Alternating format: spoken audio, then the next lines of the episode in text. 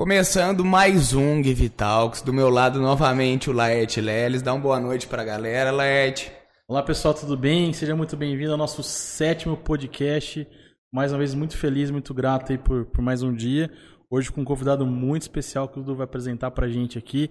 Acompanhe até o final aí que vai ser uma conversa muito boa. Mais uma vez um convidado aí que, a gente tem certeza que, que vocês de casa e a gente que tá fazendo aqui vamos, vamos aprender muito junto. Convidado dessa semana é o David Noronha. Ele que é o fundador da Energy Source, uma das principais startups, eu posso falar, do nosso país, considerada inclusive numa pesquisa que foi feita com mais de 840 startups em mais de 70 países, ela foi considerada uma das mais inovadoras. Então, e ela está aqui, está aqui em São João, uma empresa da nossa região, é uma empresa que é especializada em armazenamento, em gestão de energia limpa e renovável e faz isso através de muito envolvimento em tecnologia, uma empresa do presente, como a gente estava falando agora, e do futuro também. Boa noite, David. Fala alguma coisa que eu esqueci de falar, também se ficou para trás. Imagina, pessoal, uma satisfação enorme estar aqui com vocês. É, o Laerte aí é um, um, amigo de longas datas, já tem acompanhado vários empreendimentos. Eu costumo dizer que eu sou. Aprendi que existe esse termo, né? Empre, é, empreendedor serial. É, decidi aí, já fazem uns 6, 7 anos, que é o que eu quero fazer pro resto da vida é empreender. Né? E, e enfim.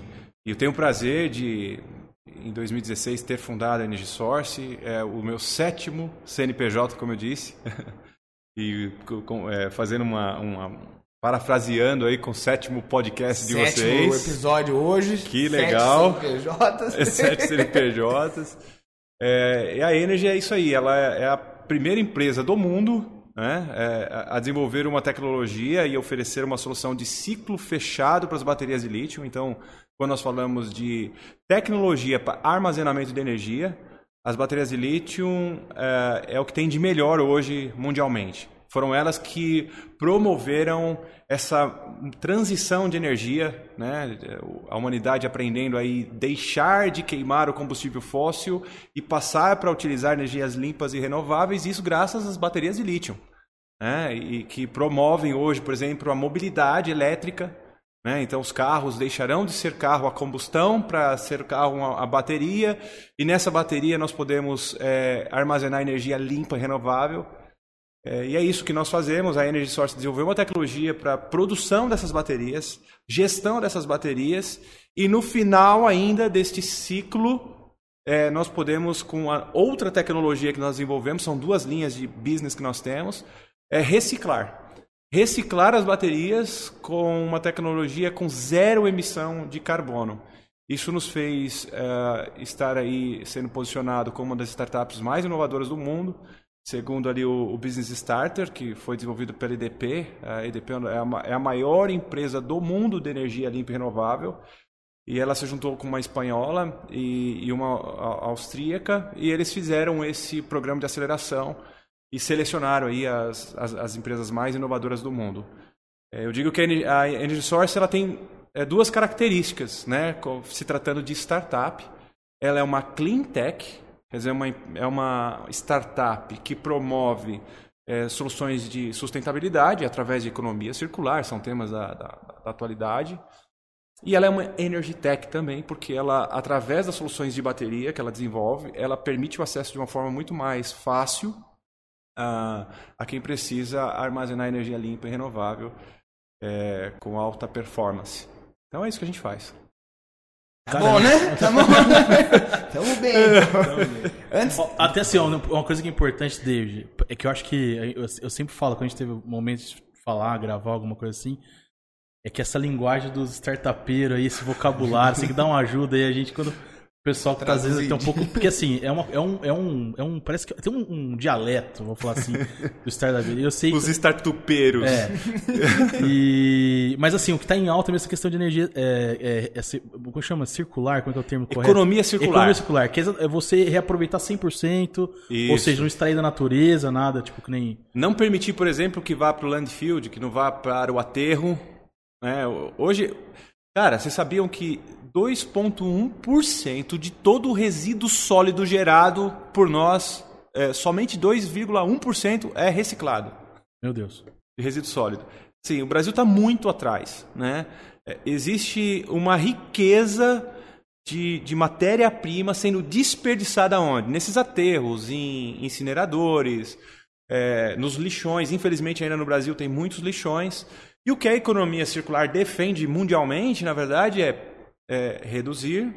Os, primeiro ali, os, o, o básico do básico da sustentabilidade, que são os três R's: reduzir, reutilizar, reciclar. Né? Mas aí quando a gente fala de sustentabilidade, tem que repensar, reeducar. Tem um monte de R's aí que envolvem esse conceito, mas a economia circular basicamente é, é promover o aproveitamento máximo através do reuso e da reciclagem.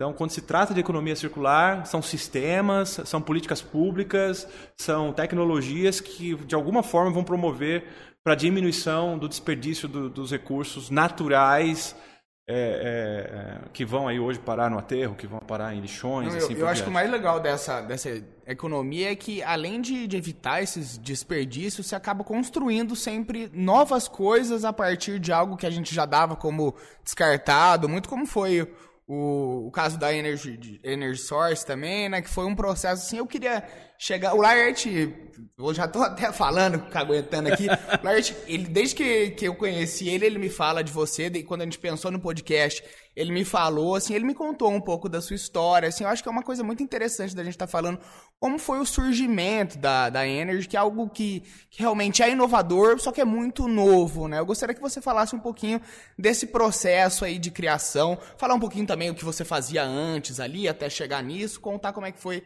esse processo de surgimento. Legal, legal. Como eu disse, é, eu empreendo já faz bastante tempo. Aliás, eu fiz uma tentativa de ser CLT. Eu tentei, tá? É, depois do meu primeiro fracasso como empreendedor, que foi aos 17 anos, né, meu primeiro CNPJ foi aos 17 anos, eu tinha um sócio de 43 que na época foi um ex-aluno. Eu dava aula numa escola de informática sobre manutenção de computadores e sistemas operacionais na época.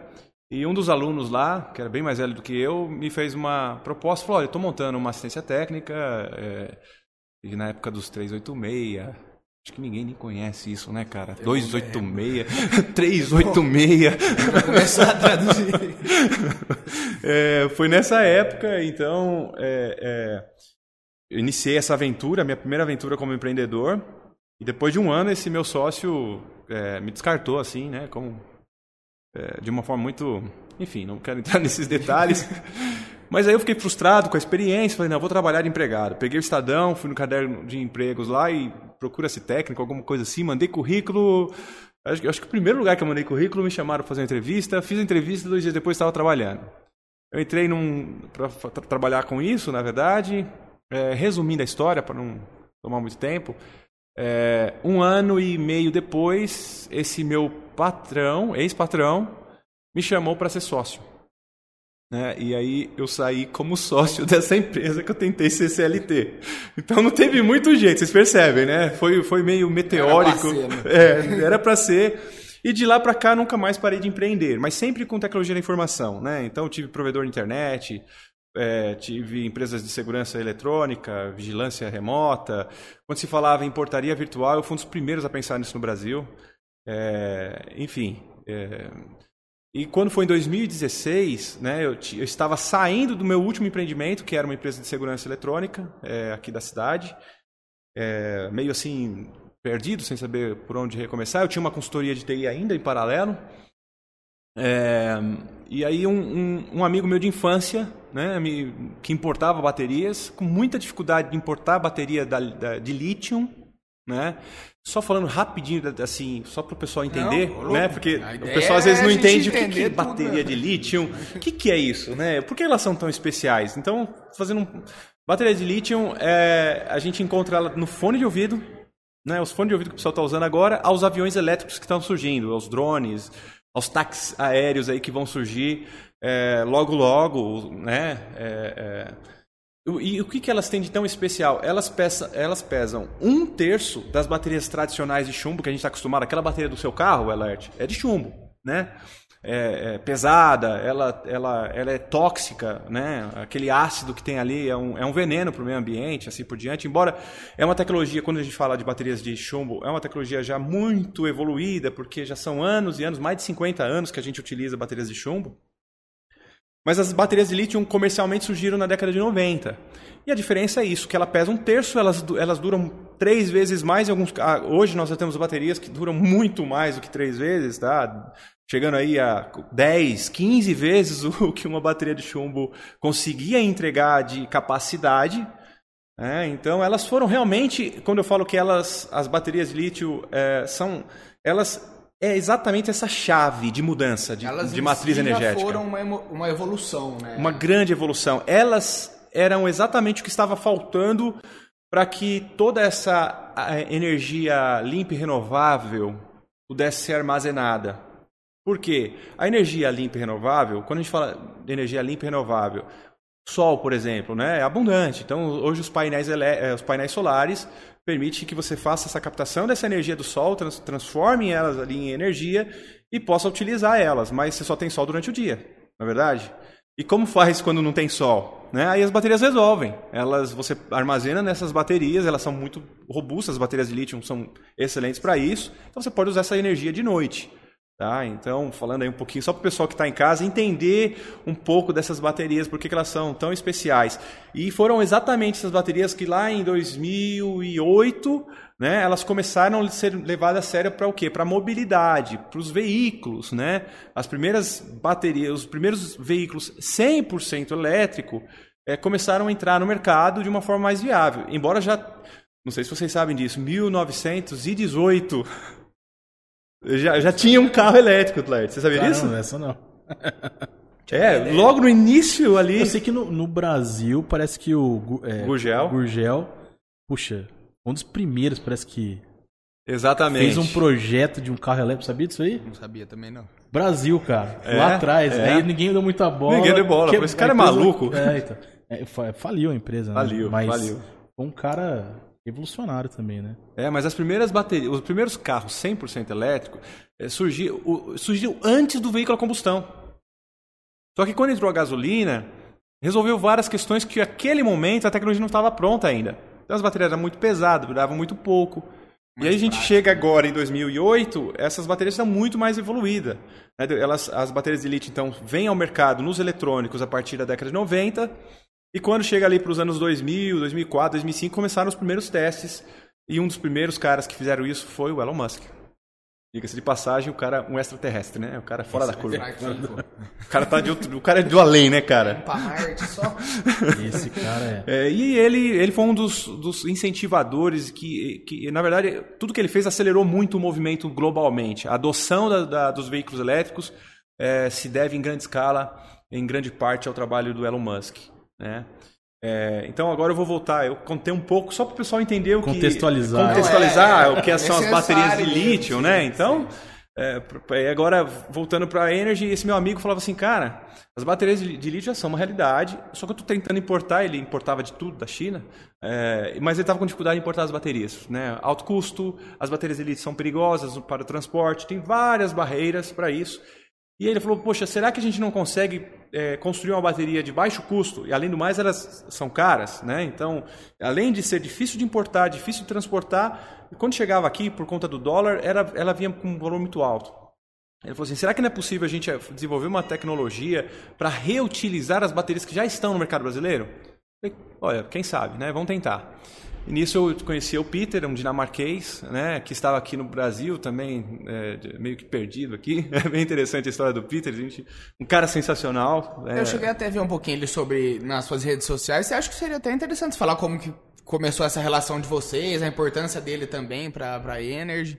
É, não, legal, cara. É, o Peter foi assim, eu, eu, conheci ele, um dia eu cheguei na escola para pegar meu, meu filho, e tinha um alemão, né, lá na porta da escola, e ele estava com um papelzinho na mão, me chamou e chegou perto de mim e falou: Sua filha pode brincar com minha filha no meu casa? Primeiro que é meu filho, tá? Só para diga de passagem, ele trocando os artigos ali, né? Porque ele tinha dificuldade com português. E aí, na hora, eu perguntei para ele se ele falava inglês, né? E ele, puxa, na hora que ele ouviu eu falando inglês, ele ficou, uau, né? Encontrei alguém finalmente que fala inglês, né? É, e foi por conta disso que a gente desenvolveu, primeiramente, uma amizade. Né? Com essa oportunidade do filho dele estar na mesma escola que o meu e eu poder falar um pouquinho de inglês, é, é, desenvolvi a amizade com o Peter. E aí, quando surgiu esse projeto, eu, eu conhecia já a capacidade do Peter. O Peter, quem conheceu o Peter, sabe que o cara era um gênio. É um gênio, né? Ele voltou para a Dinamarca por motivos pessoais. E é um, um, cara fora da curva, de fato. Né? É, só quem conheceu ele sabe o que eu estou dizendo. Né? E de, de, longe foi o melhor sócio que eu tive, né? Agora tem a Bruna, a Bruna também está fazendo um, um, trabalho sensacional, então se ela ouvir, ela vai ficar. Bruninha, você, você, você tá é top, tá? Você é top também, agora eu tô na dúvida. Vocês Não, dois são a, sensacionais. A, a, a, Bruninha manda, a Bruna manda bem, cara, porque. É. Ela. Nossa. Não, e ela é nova. Ela é 26 anos. É, cara, eu tinha chegado até a comentar dela não, também. assim, o que eu. Pouco que eu conheço a Bruna, nova, cara, tá ali, assumiu, né, começou com... Várias responsabilidades pesadas. Estagiária. estagiária. Como estagiária, cara. É. Pô, estagiário pra, pra sócio, quer dizer, não é, não é, é uma... Ela é fora é da curva. Fora é, da curva. É, é, é. ela é, sabe, sabe muito, na verdade. E não é questão só técnica, né? Ela tem um soft skill muito bom, né? Para quem não sabe, soft skill é, é, saber lidar bem com as pessoas. Ela lidera muito bem o nosso time. É que o Peter ele é meio alien tipo assim, é uma coisa que ninguém resolve, dava na mão dele. É. Ele, ele, é uma coisa um pouco diferente. Ele era um cara puramente ele técnico. Ele tava por dentro é. até da, da fundação, então. Do, Isso, na verdade, ele, ele foi fundador foi comigo. Fundador junto. junto. com os dois é. são fundadores. Entendi. Porque quando, quando surgiu a oportunidade, eu falei, Peter, eu sabia que ele era um cara, que ele era engenheiro elétrico e mecânico. Uhum. E a oportunidade é, teria que ser validada, essa ideia teria que ser validada tecnicamente. E foi o Peter em quem eu pensei no momento. Quando esse meu amigo me falou do, do desafio, Primeiro nós temos que fazer a validação dessa ideia. Chamei o Peter, falei, Peter, é, existe essa oportunidade. Ele falou, não funciona, né? ele, ele é. falava engraçado, quando ele falava em português, né? E eu lembro de estar falando isso perto do, desse meu amigo que não falava inglês. Então, nessa, quando tinha uma pessoa que não falava inglês, ele ficava constrangido e ficava falando inglês. Então, é, ele falava em português. Falou, não funciona, não funciona. Reuso de bateria não tem jeito. Cara, mas não custa nada, vamos tentar não põe um real nisso. Ele falando, né? Eu falei, então vou fazer o seguinte, eu vou investir. Tá? O primeiro investimento é o que faço. E aí, curiosamente, eu peguei 50 reais, a gente foi no lixão. não no lixão, a gente foi no, no, no ferro velho, né? A gente foi no ferro velho pegar umas bugiganga lá para fazer o primeiro teste. Passei na, na, loja de um amigo, pegamos ali é, é, algumas baterias velhas de notebook. É, deixei tudo na mão dele e falei, cara, vai aí, tenta validar a ideia. Fica aí. Naquela noite, na mesma, na mesma noite, né, quer dizer, no dia seguinte, madrugada, eu vi ele mandando mensagem para mim. Parece que funciona.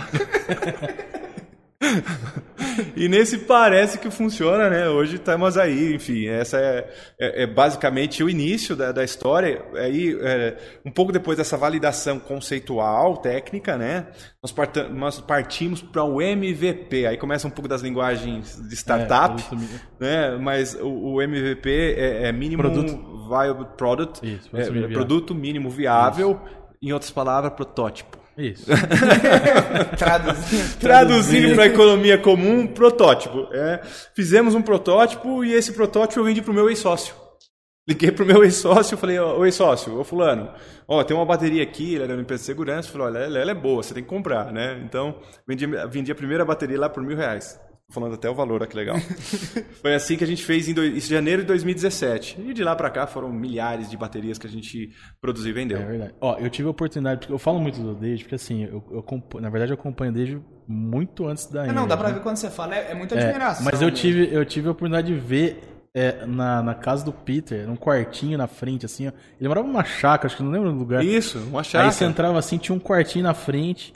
E aí eu vi aquela. É, hoje é, é o processo todo né, estruturado tal, mas realmente era mesmo sucata, assim, madeira, uns fios, assim, uma coisa, com as baterias ali. E, e dali eu vi nascendo. E, eu, e hoje eu conheço, né? O David acabou de no evento de um cara que é o. o putz, o maior investidor. Investidor de é, Anjo, de Anjo Brasil, da América Latina. E uma, né? a, a, venta, a, a, Bossa Nova é o maior VC, é o VC mais ativo da América Latina. Então, assim, uma empresa. Quantas startups que ele 869 é. startups. Eu falei assim, eu mandei também falei, cara, que sonho estar num lugar desse. Eu falei, então assim, eu, eu consegui, eu peguei isso, então eu vi a evolução, né?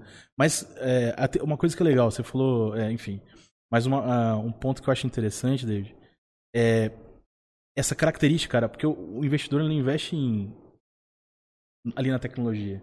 Ele investe no empreendedor, cara. É nas pessoas. É nas pessoas. É. E eu acho que, assim, eu vendo assim um pouco do, do David, essa, essa persistência e essa fé inabalável em cima de uma coisa que ele acredita ele, e realmente age. Até assim, depois mais pra frente, eu, eu vou fazer uma pergunta para ele que eu já sei, já que ele me contou para mim. Se você puder compartilhar, que eu acho que você, o empresário passa muito por isso. Sim. E aquele momento de, puta, de indecisão, aquele problema, fala assim, não, acabou. O que eu faço? E ele tem uma história muito bonita que é, é até mais recente, mas enfim. Mas vamos voltar pros primórdios vamos, aí, vai. Do começo, do começo. Mas, cara, é uma coisa curiosa. Então, a gente começou naquela garagem, Lert, né? Eu lembro. É, é, a primeira bateria a gente tirou as baterias. Pegamos uma bateria de chumbo velha, né? Tiramos o miolo ali de dentro, os chumbos, os ácidos tal. E usamos a mesma carcaça para fazer o nosso MVP, tá? Foi assim que a gente fez o MVP.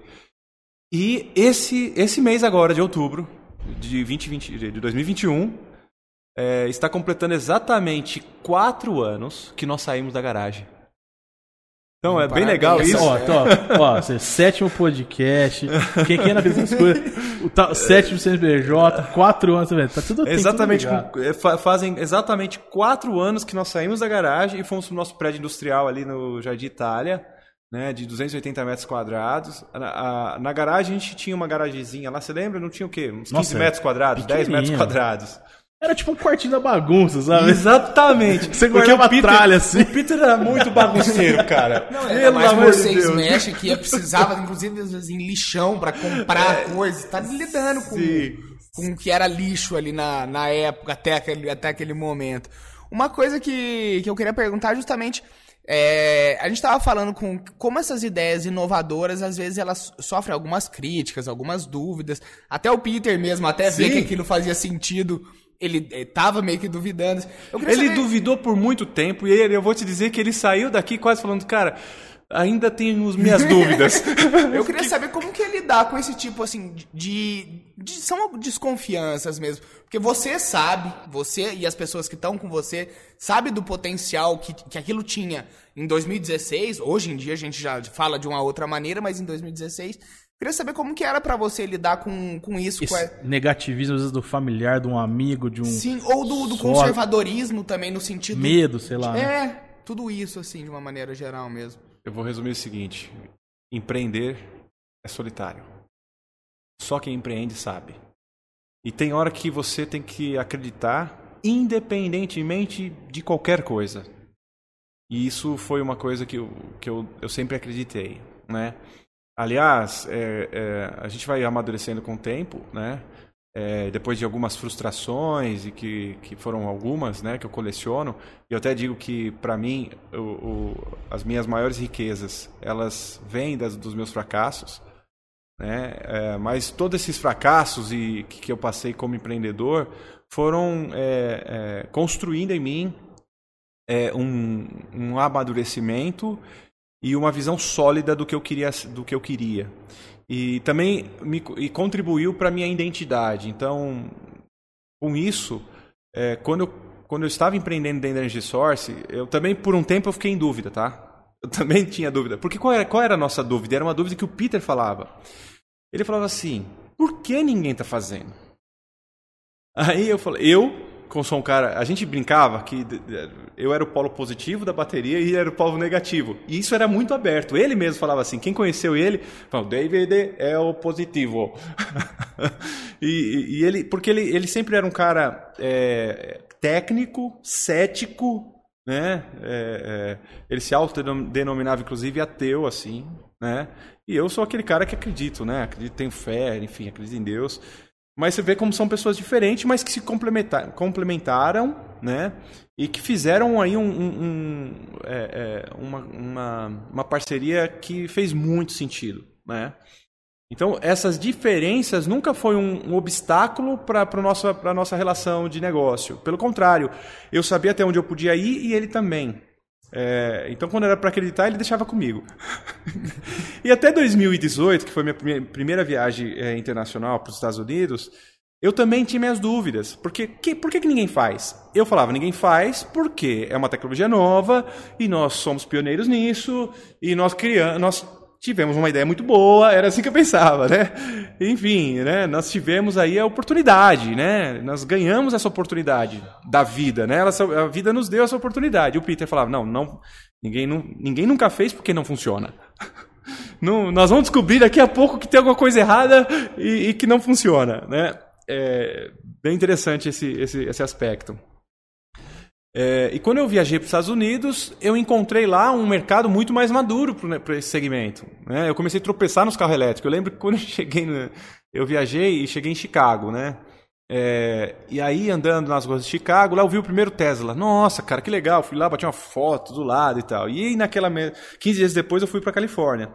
Quando eu cheguei na Califórnia, tinha três Tesla em cada esquina, né? Era um negócio maluco, assim. Aliás, eu dirigi, né? Dirigi esses carros e é, é, tive a oportunidade de conhecer alguns veículos elétricos, né? Então, é, é naquele momento que eu viajei para os Estados Unidos, fiz o, a, a, rota ali, eu fui de Las Vegas até São Francisco, conhecendo várias empresas, empresas que estavam já trabalhando tanto na reciclagem de baterias, na, na, é, na fabricação de baterias, eu fui entendendo o que estava acontecendo. E dali, quando eu voltei de lá, não tinha dúvida que a gente estava no caminho certo. Né? Que a gente estava na frente do, do nosso tempo. E curiosamente, senhores, é... em 2017 foi o ano de fundação do CNPJ da Energy Source. Foi o mesmo ano que mundialmente outras empresas surgiram fazendo reuso de baterias de lítio de escala é, profissional. É... e a gente começou aqui no Brasil. Eu lembro que conversando com alguns americanos, quando eu falava o que eu estava fazendo no Brasil, os caras falavam: No Brasil, cara? No Brasil? Como assim, né? É, até é curioso isso, esse aspecto. Eu vou dar uns, alguns dados aqui. Por exemplo, hoje, né, 2021, o mercado americano, quando a gente fala de veículos híbridos e elétricos que utilizam as baterias de lítio, nós estamos falando de uma frota de 8 milhões de veículos. E aí, vocês têm ideia quanto tem aqui no Brasil? Ah, muito pouco. Agora tá Pura, tá começando. Né? Puramente elétrico, nós estamos chegando a 6 mil puramente elétrico. Híbridos é, elétricos, 57 mil. É, é, nada. E por muito tempo eu, eu falei para algumas pessoas: a, a Energy Source é a empresa certa no país errado. Mas não. Não é. A escassez de material, as dificuldades que nós encontramos para empreender aqui no Brasil e montar um negócio como esse no Brasil, nos fez desenvolver um modelo único, cara. Nos fez fazer um modelo que resolve muitas coisas. É, não existe uma empresa no mundo que faz o que a gente faz. A gente faz as duas pontas.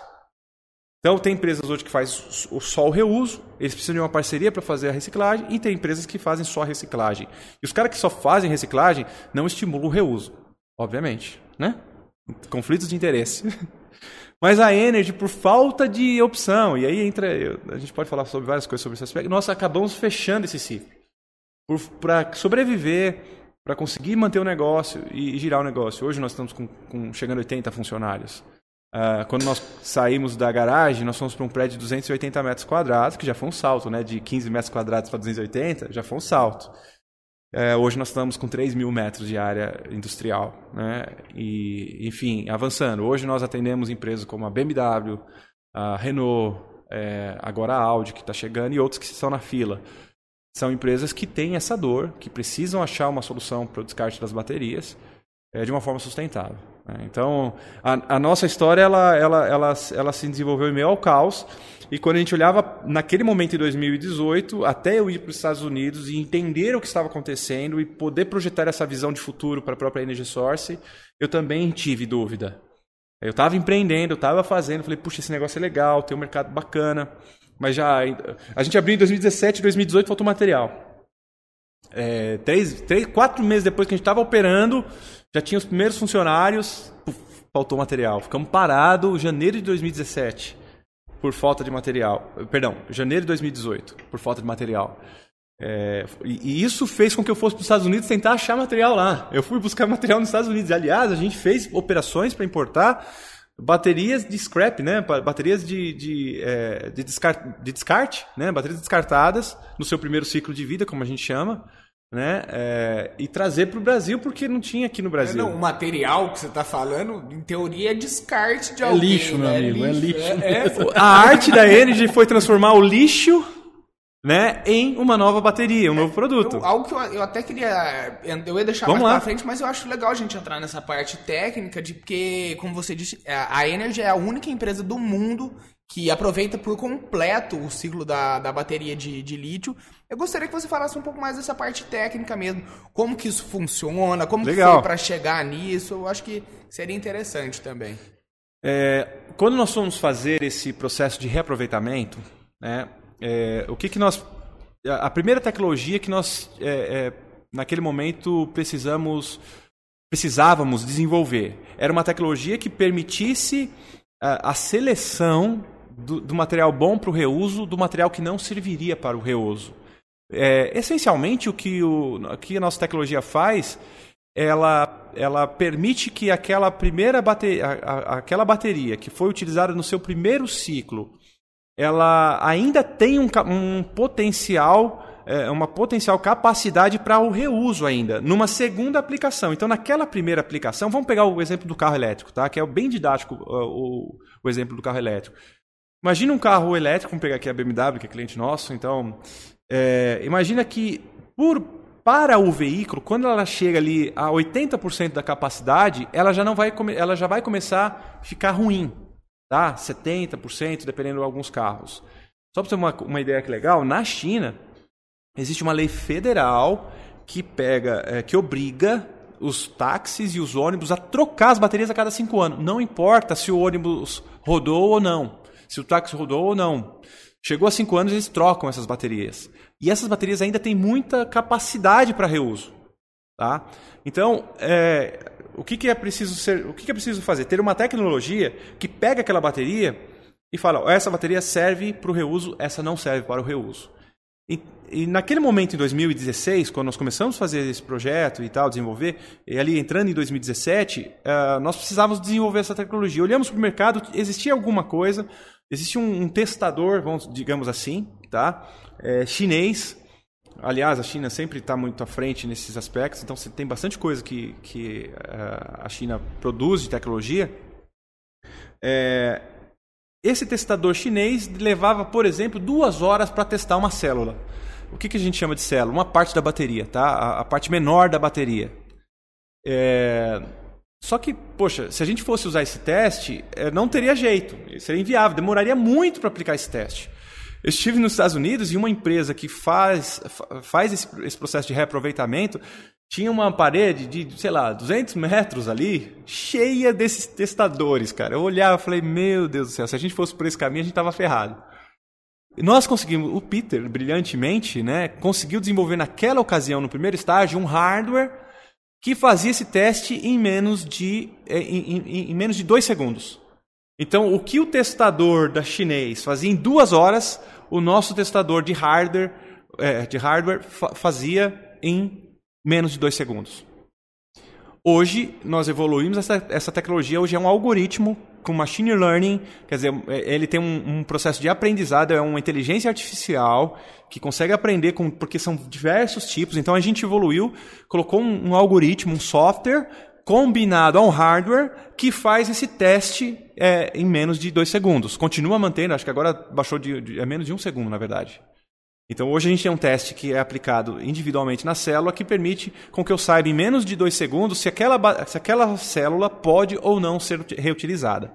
Então quando esse, esse material passa por esse processo de seleção, ele vai para um, um segundo processo que é, é o desenvolvimento de um produto para ele. Porque ela era uma bateria de carro, mas ela não, ela não volta a ser uma bateria de carro. Ela vai ser agora uma, uma bateria para armazenamento de energia solar, por exemplo, que é um dos nossos principais mercados de atuação. Né? O maior distribuidor do, do, do, mercado brasileiro de energia solar é distribuidor da Energy Source. Quando a gente fala dos produtos B2B, né? ele foi eleito vários anos aí consecutivos, os três últimos anos consecutivos, como a maior empresa do segmento. A gente tem essa característica. A Energy daqui de São João, pequenininha, enfim, mas ela trabalha com os maiores de todo o mercado, né, da América Latina. É, e nesse, e nesse é, uma vez que a gente tem esse design agora, né, de já tem um novo produto, é uma bateria energia solar, ela vai para o mercado agora num outro modelo que é bem interessante, que está sendo lançado a partir de janeiro, que é a bateria por assinatura. É, existe um conceito global, quando a gente pensa no, no, ecossistema de inovação, que é Everything as a Service. Em outras palavras, tudo como serviço. Tudo por assinatura. Você vai ter óculos por assinatura, vai ter roupa por assinatura, carro por assinatura. É, carro é, tá eu, eu, vi, eu, vi, é, eu vi esse dia, eu fiquei espantado. Eu não conhecia. Vi um cara que comprou um. Tem um óculos da, da Alexa, já viu agora aí? Sério, você põe o óculos assim e aí acontece, não é fone, ele tem um sensor, alguma coisa que ele. Ah, eu vi. Que vem o som. Cara. É que mas você conseguiria meio que fazer postagens através desse. É, da Amazon, cada Alexa, que é o. Eu vi, eu vi, eu vi isso aí. Tá tendo uma corrida por esse tipo de tecnologia. É. Google, é, é, e, Apple, é. tá, galera. E esse serviço da bateria que é, um, é revolucionário. Tô fazendo um teste piloto aqui. Tá? É, o Laerte tá sendo cobaia. Nós estamos fazendo um MVP. Não, o negócio é, é, é fora. É. é. é, uma, pelo que eu entendi, é, é reaproveitando uma, uma, bateria da BMW. É, 3. você tá com a bateria de um, de um veículo elétrico aqui, esse cara. Esse esquema de que você tava falando de, de locação? Locação. Isso, é, é. Vai ser uma bateria por assinatura. O que, que vai acontecer com se não existisse, se não existisse essa tecnologia, qual, qual é o caminho natural para quem usa baterias, por exemplo, na modalidade de no break, que é mais ou menos essa modalidade que nós estamos trazendo? Ele compra um no break hoje, né, de, de X mil reais ali, um bom no break é caro hoje, vamos falar um bom no break, dependendo da aplicação, vai ser uns 5 mil reais. Daqui 3, 4 anos, no máximo 5 anos, ele vai ter que trocar esse no break. Então, ele paga 5 mil hoje, esse, esse bem deprecia a zero em 5 anos e ele tem que é, é, resolver isso, mandar para suca, sucatear, para recuperar, enfim. Mas mais do que isso, ele vai ter outro problema. A cada um ano, um ano e meio, ele vai ter que trocar a bateria do no-break. O no-break pode durar 5 anos, mas a bateria de no-break não dura 5 anos. Então, a cada um ano e meio, esse camarada vai ter que trocar a bateria. Tá? Sem contar que, se ele vacilar com esse processo, no dia que ele precisar, por algum motivo a bateria deu pau e caiu tudo e o servidor, tudo Sim, parou. Não é monitorado. Porque né? não é monitorado. O que, que nós criamos, né? Então, nós temos o nosso produto, nós temos a camada de serviço, que é o que? É um serviço de SLA, quer dizer, de monitoramento 24 horas, que tem um processo de, de predição, que é, é, se antecipa ao problema da bateria, então fica ali através de um monitoramento e também entra machine learning, entra AI, inteligência artificial, para falar, oh, essa bateria vai durar três meses, essa bateria vai, vai durar um mês, essa bateria dura um ano. Então, o, a inteligência artificial consegue fazer uma predição de quando aquela bateria vai dar problema. E nós temos ali uma, uma central de operações que vai é, é, simplesmente falar, Laerte, olha, eu vou fazer uma visita, ele nem sabe, só, só me autoriza aí, aí eu estou fazendo uma troca de baterias. Acabou ele não, ele não vai se preocupar mais em trocar o no-break, em trocar a bateria e saber se a bateria funciona ou não. É, é a responsabilidade da Energy Source em fazer esse cuidado. Mas isso tem um outro racional. Além de ser um baita business é, em relação a, a negócio mesmo, ele também garante a sustentabilidade. Por quê? Esse material, não vai de forma alguma. Se eu vendo essa bateria da BMW, digamos assim, né, que ela veio da BMW, ela não é mais BMW.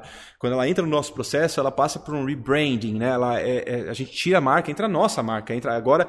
Ela não é mais uma bateria de BMW, ela é uma bateria da Energy Source é, alocada né, no nosso cliente. Mas no final desse segundo ciclo, como a gente chama, quando essa bateria estiver chegando no finalzinho de vida, para onde que ela vai? Ela vai voltar para casa, né? Ela volta para a Energy e ali ela vai ser reciclada. Então os metais que estão nessa bateria, que tem, são vários, eu posso falar aqui, cobalto, lítio, níquel, manganês, alumínio, cobre, esses, esses metais serão reaproveitados e voltarão para a indústria voltarão para ser é, matéria-prima de, de, de, outros processos e poderia e pode, a gente já está negociando com algumas é, empresas que querem reutilizar na própria fabricação das baterias de lítio. Existe um dado do governo americano que até 2040, é, eu acho que é muito precoce isso, mas até 2040 é, você não vai ter mais a necessidade de extração de recursos naturais. Porque o metal que vai estar circulando e sendo reutilizado e reciclado vai alimentar todo o processo. Então, olha que, olha que coisa incrível, né? Vamos falar que não sei. Existe um dado o, até 2040, mas se for 2050, cara, que maravilha! Não, se eu não me engano, o aço, que é o aço, né? Já está em 70% do aço, já é Reaproveitado. reaproveitado. No- Que legal. Eu acho que, se eu não me engano, eu não sei se é mundo ou Brasil, mas já, já tem isso aí. É, você tá falando de vários. Imagina, é muita coisa, né? É, é punk. Mas vem de uma solução pra você ver, é uma- é algo que vocês inovaram também. né? É, e olha, cara, é, isso é um modelo Energy Source, cara. A gente não encontrou, nós fomos esses dias auditados pela, pela matriz da Renault. E o pessoal lá da França fica assim, poxa, mas que legal o modelo de vocês. Mas como que vocês pensaram nisso, né?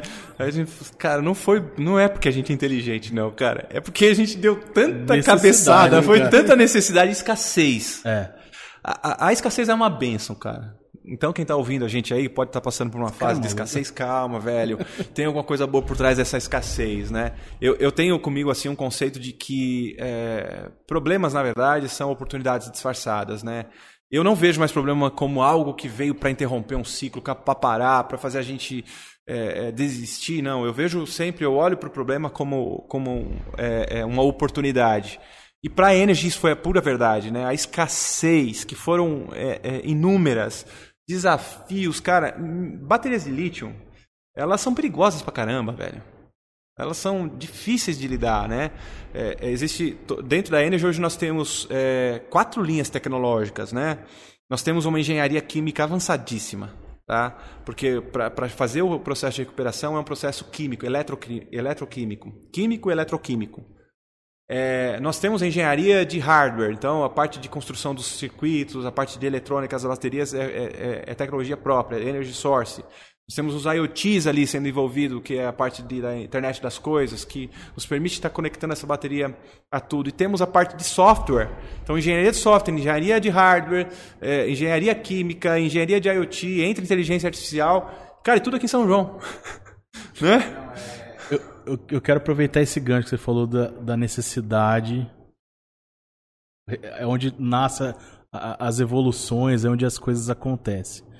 Cara, você me contou esse tempo atrás, não sei se você pode compartilhar, mas eu gostaria muito. Vamos porque, lá. Porque é, onde foi esse ponto decisivo ali da, da Energy, onde ela é, teve que evolu assim, evoluir nessa questão do, da, da reciclagem. Sim, isso Eu é lembro boa. que você me contou esses tempos atrás, eu falei assim, cara, nossa, que, que história. eu falei, poxa, e.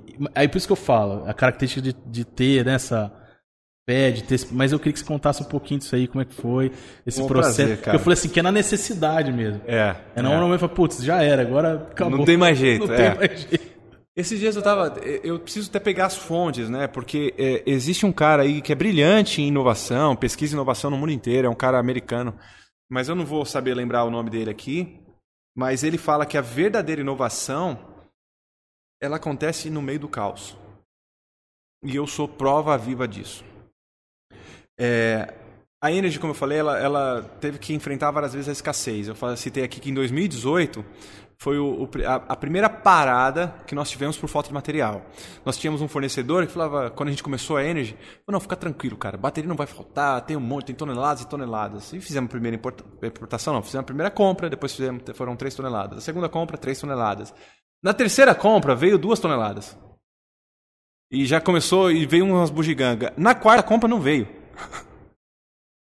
E a gente foi passando, como eu disse aqui, fui parar nos Estados Unidos buscando bateria, bateria fui pra China, enfim, viajei aí, fui pro Paraguai. Cheguei no Paraguai, não, é, é, não foi nem para, é, eu fui pro Paraguai atrás de bateria, sim, tentei pra caramba achar bateria no Paraguai.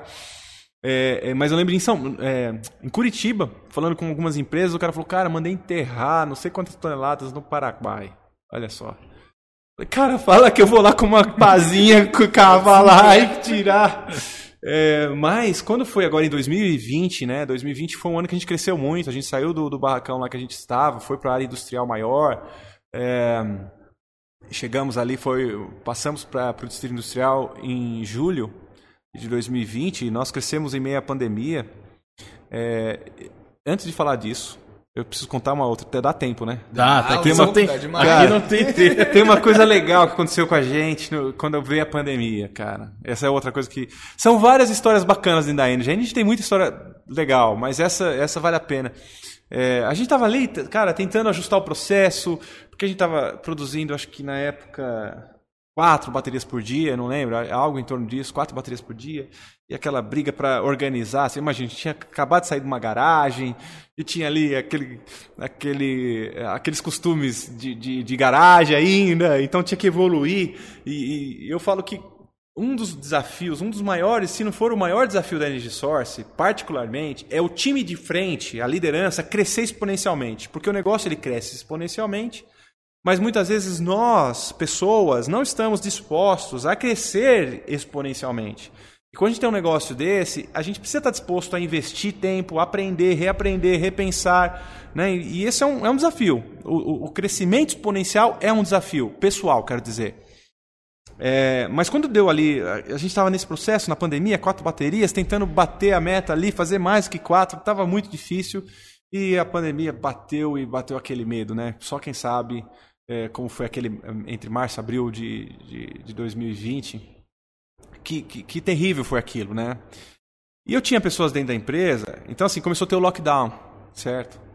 Só que não tinha chegado é, nenhuma é, instrução municipal, estadual, federal obrigando a indústria a parar. Né? Então a indústria foi um dos segmentos que é, é não era necessariamente obrigatório o lockdown, não era para parar, imagina, né? Mas a gente ficou naquela situação e todo mundo com muito medo de, de, de, de contaminar, aquela coisa que só quem. né? Que terrível, né? Que foi aquele período. E começou dentro da Energy Source um motim.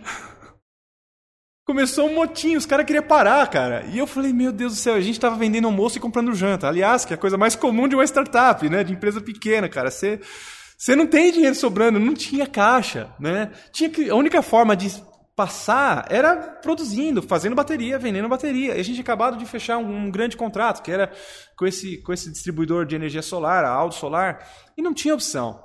E começou um pessoal ali é, é, fazer um, um, um, trabalho contra mesmo, sabe? Já era umas, umas laranjas é, complicadas, sabe? Laranja podre no meio do cesto ali de outras laranjas boas. E eu tava ali com, aquela, com algumas dificuldades, eu não tinha dinheiro para mandar as pessoas embora, sabe? Então eu tava assim.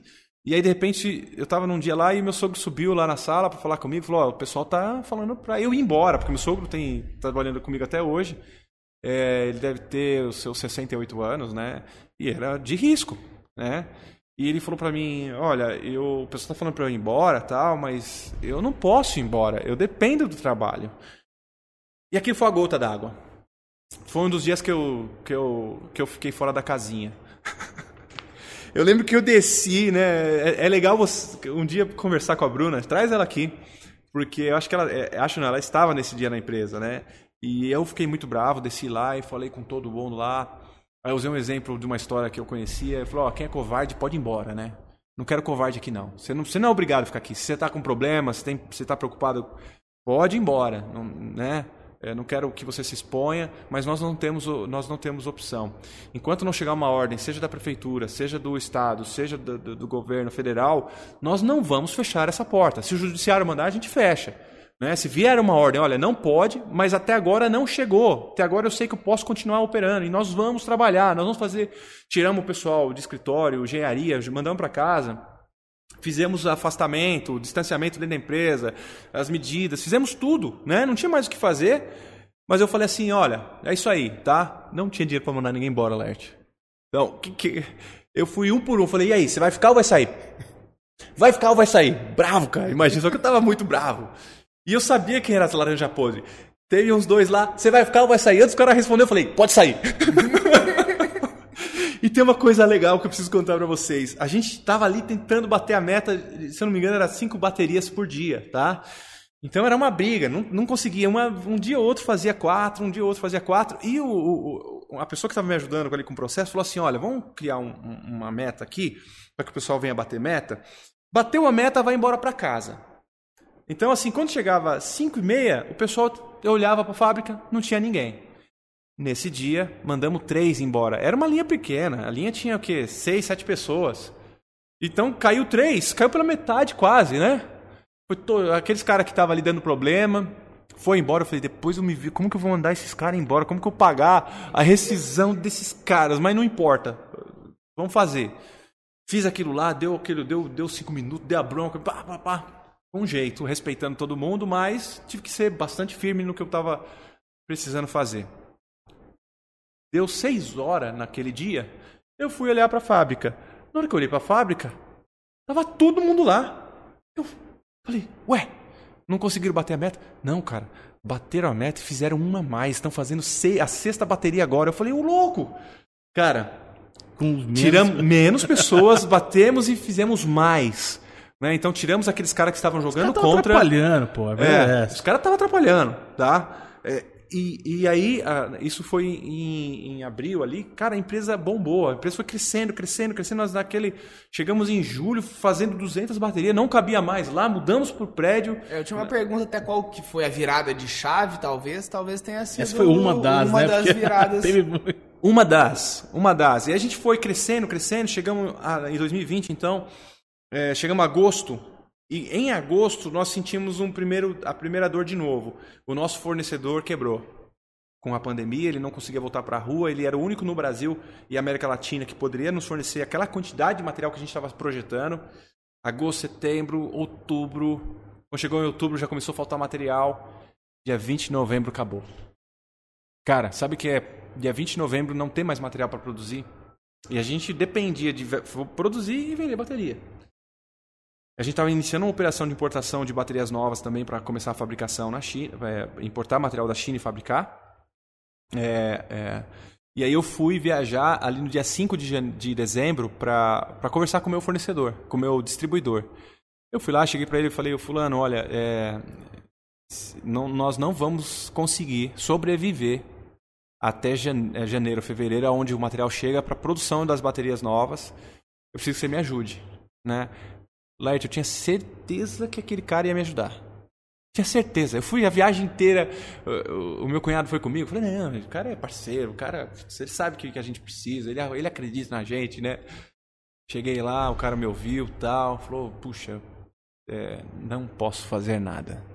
Cada um com seus problemas. falei, cara. Aí eu volto, dia 5 de dezembro, dia 6 eu tô na fábrica. É, olhei para a fábrica, falei, cara, como que eu vou pagar 13 terceiro? Como que eu vou chegar até fevereiro aqui com sem produzir, sem, sem vender bateria? Como que vai ser? É, não tinha mais o que recorrer a ninguém. Chamei o time, pessoal de hardware, pessoal de software, inteligência artificial. Falei, para tudo. Pode interromper tudo aí, cara. Interrompe tudo. Vamos todo mundo puxão da fábrica. Eu tenho fotos disso, cara. Eu tenho fotos desse dia. Os engenheiros lá, os caras de software, hardware, tudo com as mãos lisinhas. Sentadinho Foi todo mundo puxão da fábrica. Eu falei, tá vendo? Nós temos aqui, ó, 70 toneladas de bateria. Que a gente precisa reciclar. Nós temos uma patente que a gente acabou de desenvolver e aplicar com a, com a, com a Unesp. Uma coisa é você desenvolver em laboratório, tá? Outra coisa é você colocar em, em escala industrial. Então imagina só, eu cheguei no dia 6 de dezembro, falei, ó, galera, é o seguinte.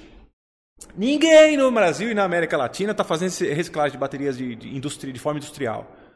Pois é, nós vamos fazer. ou a gente faz a reciclagem funcionar, ou a gente vai para casa. Ou daqui a alguns dias não tem mais energy source.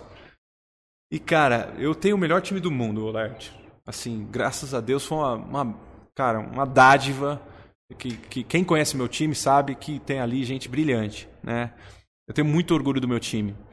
E foi nesse momento que eles se provaram realmente que amavam a Energy e acreditavam na visão.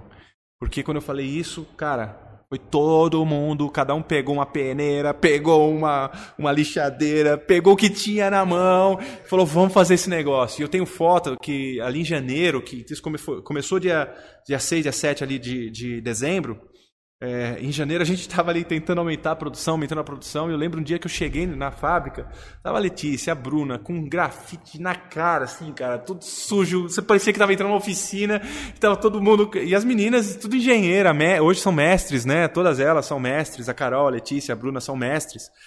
É, é, hoje tem três PHDs dentro da Energy, três, três mestres, mais alguns engenheiros. Tem um time bem high level lá mesmo. E mas quando precisou pôr a mão na massa, sujar a cara, literalmente sujar as mãos para tentar salvar o negócio, ali o time não pensou duas vezes, o time mergulhou no desafio. E aí foi assim, em dezembro nós fizemos né, o que a gente chama produção de óxido ali em torno de 60 quilos, né? Cara, 60 quilos não paga o papel higiênico, cara, que a gente usava na empresa. Né? A gente já estava com algo em torno de 30 funcionários, tá? É, e aí, entra janeiro, sufoco dia 5 para pagar. Dezembro eu consegui pagar a folha, paguei o 13 terceiro. Chega dia 5, poxa, não consegui pagar no dia 5. Foi a primeira vez ainda que a gente atrasou o pagamento. E ali, cara, o bicho pegou, né? Meu coração ficou bem, bem, bem triste com aquilo. Mas no dia 6 a gente conseguiu pagar 70% da folha, mas ficou 30% sem pagar. E aí no dia, isso foi no dia 6, a gente pagou o pessoal. Quando foi no dia 8, que foi uma sexta-feira, esse dia foi muito marcado, marcante na nossa história. É, é, e eu acho que é a primeira vez que eu conto essa história de forma pública. É, era 4 horas da tarde, eu tinha passado o dia inteiro correndo atrás de dinheiro para pagar a folha. Dia inteiro, cara, o dia inteiro a nossa produção tá muito pequena de, de, de, óxido e eu estava ali ralando, ralando, sofrendo, cara, buscando, busquei, tentei empréstimo, tentei, bati na porta de uma factory e o cara falou, vou te cobrar 10%, 10, 11% para trocar o título. Eu falei, não, cara, não é possível. Eu fiz, fiz, tentei, tentei, deu 4 horas, eu entrei no banheiro, cara. Eu entrei no banheiro, eu dobrei meu joelho. E aí eu falei, olha Deus, é o seguinte, eu fiz tudo que eu podia até agora, daqui não tenho mais o que fazer o senhor não me ajudar agora, eu te agradeço, vou continuar te agradecendo. Não, não vai existir ingratidão nos, nos meus lábios, no meu coração, porque eu já tinha passado uma experiência em 2007 onde eu fui ingrato. Deu, o meu negócio deu errado e eu fui ingrato, né? E eu aprendi que a ingratidão nessas horas, você reclamar da vida, reclamar da situação, não vai ajudar em nada, pelo contrário, vai afundar mais. Então, nesse dia, eu falei: essa lição eu já aprendi, né? Errar a primeira vez é humano, né? A segunda já é estupidez, né? A terceira, então, nem se fala. Então, eu, eu fiz essa oração, cara. Eu pedi ajuda. Falei assim, é, que eu, eu, respeito a fé de todos os ouvintes aqui, mas naquele dia eu precisei usar minha fé. Eu falei, Deus, é, agora se, se o Senhor não me ajudar, já era. Mas beleza, aqui tem muitas famílias, são 30 famílias que precisam disso. É, eu acredito que o planeta precisa da gente. A gente está fazendo algo tão incrível para o planeta, para as futuras gerações é, mas está nas tuas mãos. Levantei, fiz essa oração ali, rápida, teoricamente. E aí, quando eu estou indo, fui tomar um café, meu telefone toca, cara. Era minha filha. Minha filha, papai, ela estava na piscina lá na prata. Papai, vem pra piscina comigo, papai. Eu achei estranho, isso nunca aconteceu. Ela tá dentro da piscina e pedi para eu ir na piscina lá com ela. Eu falei assim, na minha cabeça, falei, cara, imagina, né? Não, filha, não, não, imagina, o papai tá trabalhando, tá enrolado aqui e tal. Desliguei o telefone, cara. Na hora que eu desliguei o telefone, é como se eu ouvisse uma voz no meu coração. Falou assim, ué, você não acabou de entregar para mim? Vai pra piscina, cara. Você não... Cara, o que, que eu vou fazer aqui? Eu já tentei de tudo, eu vou pra piscina e seja o que Deus quiser, e vamos lá. Então fui correndo pra piscina, cheguei lá, é, foi uma alegria dela. Cheguei 10 para 5, cara, a piscina fechava 5. Quando eu cheguei lá, ela olhou para mim e tal, entrei, brinquei com ela 10 minutinhos. Na hora que eu saí da piscina, entrei no carro para voltar para São João, foi lá na Prata eu recebi a primeira mensagem. Era o, o meu financeiro falando: olha, é, não teve jeito, corremos aqui, mas não recebemos. Né? Eu já avisei o pessoal que não conseguiu receber, que a gente não conseguiu pagar, que a semana que vem a gente vai tentar pagar eles. Eu falei: ok, Felipe, né? sem crise, beleza, vamos tocar aí. Tô andando, tal. Daqui a pouco o celular mais adiante, né, na estrada, vindo para águas, de Águas da Prata para São João, tocou de novo o celular. Na hora que eu olho, era um cliente falando assim: ó, acabei de depositar, fazer uma antecipação do mês que vem, tá? Estou antecipando o pagamento para vocês aí. Desculpa, eu estava em reunião, não consegui falar com vocês, mas está na conta. Dá uma olhada. Isso já era 5 e pouco, já era umas, sei lá, 5 e 20. Falei, Felipe, dá uma olhada de novo na conta aí, cara. O cara falou que pagou, velho. Eu falei, provavelmente o dinheiro não vai entrar, né? Se o cara pagou 5,20, cara, só vai segunda-feira. Aí ele olhou, cara, o cara fez a transferência de Santander para Santander, o dinheiro tá na conta. Eu falei, cara, e agora? Você consegue fazer a folha, terminar de pagar? Ele falou, cara, se o pessoal tiver Pix, eu acho que sim. Ligou para todo mundo, todo mundo, todo mundo tinha Pix. Resultado dessa história, quando eu cheguei em casa, eu recebi a mensagem, Felipe, olha, todo mundo foi pago. Eu falei, uau, caraca. Assim, eu fiquei meio em choque no momento. Eu falei, cara, aconteceu um milagre aqui, velho. Aconteceu um milagre, né? E eu cheguei muito assim, empolgado tal, feliz, grato, cara, mas super cansado. Mas liguei pro cliente para entender por que, que ele tinha feito aquilo, né? Era a primeira é, é, operação que a gente estava desenvolvendo, nós não tinha nem certeza da quantidade que a gente ia produzir e tal, mas esse cliente, aí eu conversei rápido com o cliente, e aí terminou a conversa, eu fui, eu vou preciso descansar, cara, preciso dormir. Eu estava muito cansado, era uma sexta-feira, imagina, semana, os dias estavam sendo muito intenso para mim. Aí deitei a cabeça no travesseiro, cara. E ali minha cabeça explodiu de, de novas ideias, né? Era como se eu começasse a enxergar claramente o passo a passo que eu tinha que dar. E era assim, isso foi numa sexta-feira, ó, amanhã você faz tal coisa. E, e, o que eu tinha que fazer no sábado era o quê? Chamar meu time e falar: é, todos os problemas da Energy foram resolvidos. Cara, eu, é muito louco isso porque eu comecei a ver um mapa muito claro do que estava que eu teria que fazer a partir daquele momento. Gente, a sensação, de verdade, era, era como se alguém muito melhor do que eu assumisse o controle e falasse: agora é comigo. Deixa comigo. Você, ó, presta atenção e faz o que eu tô te mandando, né? Pega aí, anota tudo que você tem que fazer e começa a executar, porque eu, eu, eu sei o que eu estou fazendo. Você só obedece aí. E foi assim, cara. Eu comecei a agir ali, né, nesse, nessa direção, é, é, e eu liguei pro time, sei lá, umas 7, 8 horas da noite, falando, galerinha, todos os problemas da Energy acabaram e aí vocês amanhã me contam na padaria que eu vou contar para vocês, né? Ah, um pouquinho antes disso, na hora que eu saio do quarto, né, eu saio emocionado, eu estava emocionado, né? E aí quando minha esposa olha para mim, ela olhou, eu falei, Ih, cara, o que tá acontecendo essa cara de doida aí? aí eu chego para ela e falei, amor, os problemas da Energy acabaram. Ela olhou pra mim, ah, hum. Porque tá ela, é bom, né? ela, é, bem cética também, naturalmente, Imagina, cara. Só, só puxa, só. Só puxa, tava tudo dando errado, cara. A gente tava endividado, com um monte de problema. E, cara, não tinha. Hoje à tarde. É, tá, aí, puxa, ela falou, é, ele não tá bem, né? falei, não, mas me pergunta o problema. A primeira coisa, e a falta de dinheiro? Eu falei, acabou. Falei, como assim? Eu falei, acabou. E, gente, de boa, foi o último dia que eu me preocupei com o dinheiro da Energy Source. Foi dia 8 de janeiro de 2021. De lá para cá, nunca mais me preocupei com folha de pagamento, com conta, com nada. É, é, as coisas foram acontecendo, né?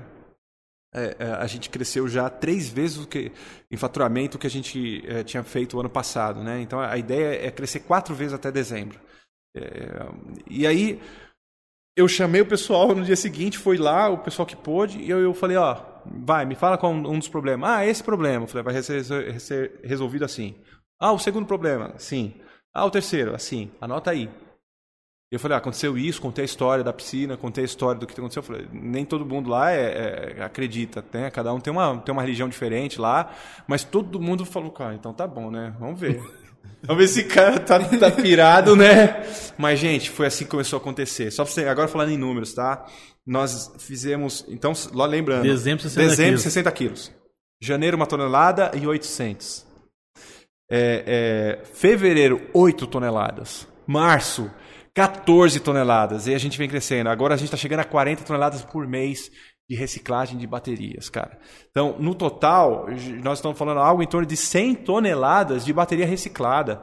Baterias que não tinham nenhuma esperança, né? Elas tinham, ou elas seriam é, enviadas para a é, Coreia, que queimadas. O, o, mais legal é, é saber que, que do descarte vem a, vem a produção, assim. Eu até cheguei a ver que vocês chegaram a 60% na, na produção de é, First Life. First né? Life são novas baterias. Novas baterias, que já passou também não sei quantos mil em baterias é, refeitas, né? Na, aí já na, na Second Life. E, e a emissão de, de carbono que é evitada né, com, com tudo isso. E era até onde eu, eu, a minha próxima pergunta, onde eu queria chegar, falar um pouco da, da sustentabilidade. Assim, acho que, que ela é o principal talvez é, não principal motivação, né, mas um dos principais aí que fazem a energia diferencial. Funcionar, é o diferencial. Eu queria que você falasse assim, como que, que você vê esse papel da Energy hoje, como que eu tinha até uma pergunta deixada que ela pode parecer um pouco pesada, mas como que você se vê fazendo parte de um futuro, sabe? Daqui 50, 100 anos, como que você hoje é saber que faz parte disso, assim, sabe? Cara, é legal. É assim, só falando um pouquinho do que a gente está fazendo. Então, é, 100 toneladas de, de, de, de baterias recicladas são baterias de eletrônicos, né, que a gente está falando, bateria de veículo elétrico, muito pouco por conta da, do mercado brasileiro, mas a gente está se projetando agora para começar a operação México, Colômbia, outros países da América Latina e Estados Unidos, Europa. É, mas falando, falando aqui do que a gente está fazendo, você imagina então 100 toneladas de material recuperado. Cara, é 100 toneladas de cobre recuperado. É, entre, né? Não é 100 toneladas de, de cobre, mas dentro dessas 100 toneladas de bateria, nós estamos falando de cobre. Nós estamos falando de alumínio. Estamos falando de cobalto. Estamos falando de níquel. É, min minerais é, extremamente importantes na produção de vários outros produtos que sem esse nosso processo de recuperação seria necessário o quê? Mais mineração, mais destruição da natureza e quando, quando não, esses materiais, quando reciclado de uma forma mais adequada, seriam queimados. Então nós teríamos um desperdício de energia, um desperdício e uma emissão de CO2 gigantesca. Então você imagina o benefício que é você trazer de volta. É a mineração urbana, né, que a gente conhece quando a gente fala da economia circular e da sustentabilidade. O que a Energy faz, na verdade, ela está minerando, ela está recuperando metal e devolvendo para o processo produtivo. Né? É, é, é, através das nossas baterias, o mercado de tintas, o mercado de corantes, vários outros segmentos de, de da indústria é, é, está tendo acesso a esses materiais. É, então, assim, o benefício ainda é quase que incalculável. A gente está fazendo alguns estudos, que tem um estudo, quando a gente fala de, de emissão de, de, de, crédito carbono, que é outro mercado que a gente está gerando, a gente gera crédito carbono no nosso processo. Nosso, nosso, nosso processo, além de não emitir, nós economizamos. Né? Nós geramos um crédito que, inclusive, a gente pretende negociar esses créditos. Então, assim, é, é, o, o, benefício de tudo isso está sendo mapeado de uma forma. É, é existem certificados, existe um, um, método que é estudo de ciclo de vida, é, é, para que, nessa visão da sustentabilidade, nessa visão do benefício que tudo isso está causando, seja mensurado. Então, acho que acredito que até fevereiro do ano que vem a gente consiga é, ter isso em métrica. Em termos de estudo, vale a pena dizer que para uma tonelada de bateria que a gente recupera no nosso processo, nós temos um crédito de 4 toneladas de carbono. Olha que animal isso, cara. Então, assim, o que, que a gente pretende e, e, quer fazer nos próximos estágios é pegar esses créditos e, e, e fazer um, um, share disso, fazer um, um, compartilhamento disso com os stakeholders, com os parceiros nossos. Então, a BMW está mandando a bateria para a gente. A gente quer Olha, BMW, além de você não queimar, desperdiçar, você está tendo aqui com a gente esse crédito. É, é, as empresas que hoje precisam desse crédito, a gente é, transferir esses créditos. Então, assim, cara, em termos de, de benefícios, é, é, é, é quase que imensurável, sabe? E quando a gente fala do reuso, agora você imagina, que incrível que é isso. Aquela bateria do carro da BMW, né, que tem uma hoje dentro da agência aqui do, do meu amigo, que ela teria um destino de queima, cara. Aquele material ia ser queimado, gerando CO2, lá na Bélgica, que era o caminho natural dela. Ela não foi queimada, ela, volt... ela recebeu um, um, um tratamento, ela recebeu uma segunda chance, ela recebeu uma segunda vida e ela é muito boa. Tá? Ela vai te, ela vai, vai te armazenar e gerar energia por, por mais 4, 5 anos. É, aqui não é o caso, mas logo, logo vamos colocar uns painéis solares aqui, tá? Que você vai poder gerar essa energia via é, é, é, fonte renovável, que é o painel solar, armazenar nessa bateria e usar essa energia limpa. Né? Quanto de crédito de CO2 nós estamos falando? A gente deixou de queimar, deixou de emitir e está usando aquele material para produção de energia limpa. Então, quando a gente fala de sustentabilidade, tem todos esses aspectos. Tem um aspecto da recuperação do metal, que ele volta para o processo sem emissão de carbono, porque aí vem uma dúvida: como que a gente faz isso? É até legal uh, falar sobre a nossa tecnologia. É, é, existem três tecnologias quando a gente fala de, de, de, recuperação de metal de bateria. A mais tradicional se chama pirometalurgia. O que, é pirometalurgia? É queima. Você pega uma bateria, joga num forno, queima alguns metais, resistem a uma temperatura e sobrevive àquela temperatura. O restante vira dioxina, vira uma bagunça só, queima, plástico derrete, desaparece e tal, mas fica alguns metais que resistem a isso. E é, é assim que até então era feito. Então, além de ter uma baita desperdício de energia para você ter esses fornos rodando, tem toda essa emissão de dioxina, tem de CO2. É, no nosso processo, quando a gente foi iniciar a pesquisa, a gente baseou em três pilares, falando da, da, da sustentabilidade. Né? Primeiro, ele ter, teria que ter o menor impacto ambiental. Então, quando a gente foi pesquisar, a Energy estudou vários várias tecnologias, mais de 300 tecnologias é, é, no mundo inteiro sobre é, recuperação e reciclagem de baterias. Então a gente queria que fosse com menor impacto ambiental. Esse era, o, esse era o primeiro pilar. O segundo pilar é que essa tecnologia ela tivesse viabilidade econômica, obviamente, que ela tivesse um custo que permitisse a gente é, rodar essa, essa solução. E, e, a terceira, ela teria que ter escala, né? ela teria que permitir a escala. Mas, é, obviamente, quando a gente foi colocar aquele processo em execução, a gente teve alguns desafios para escalar. Mas foi, foi um papel incrível do time e dos parceiros, aí depois dessa indústria que foi é, um parceiro muito estratégico para nós, nos ajudou muito com esse processo de escala. Né? Então, para a gente chegar nos números que a gente tem hoje, a gente teve apoio e, e, bons parceiros para que a gente atingisse essas metas. Então, esses eram os três pilares: escala, menor impacto ambiental e viabilidade econômica. Né? Então, quando a gente colocou a, todo o processo para rodar da pesquisa e conseguimos, conseguimos assim é, é, ir ajustando esses pilares e falou é possível, então vamos lá, a gente conseguiu construir é, a nossa solução baseada nesses três pilares e oferecer ao mercado. Então, assim, quando a gente fala de a Energy Source, o slogan dela é tecnologia sustentável, por tudo isso, pela, do início dela, que foi o reuso, e depois o processo de reciclagem, com essa característica, que não, é, não se faz uso da pirometalurgia, como eu disse, mas faz uso da hidrometalurgia. E aí você fala, o que, que é isso, né? Que bicho é esse? A hidrometalurgia, gente, nada mais, nada menos é que uma tecnologia de você dissolver o, o, o metal com ácidos dissolventes e aí você tem o, o, o, o metal no estado líquido, e a partir daí você consegue fazer a separação desses metais. E isso é, é um processo líquido, então não tem emissão, não tem queima.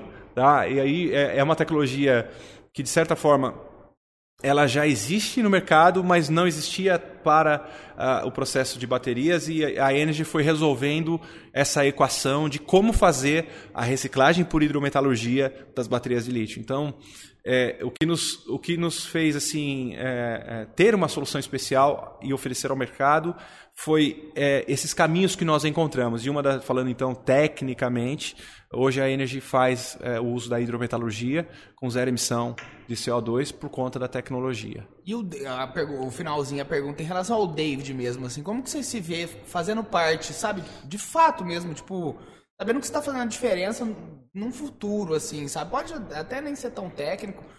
É. Porque, assim, é porque é muito pesado mesmo, não é uma coisa leve. É. Você sente uma responsabilidade hoje em dia? Cara, é responsabilidade. É, o maior senso de responsabilidade e gratidão.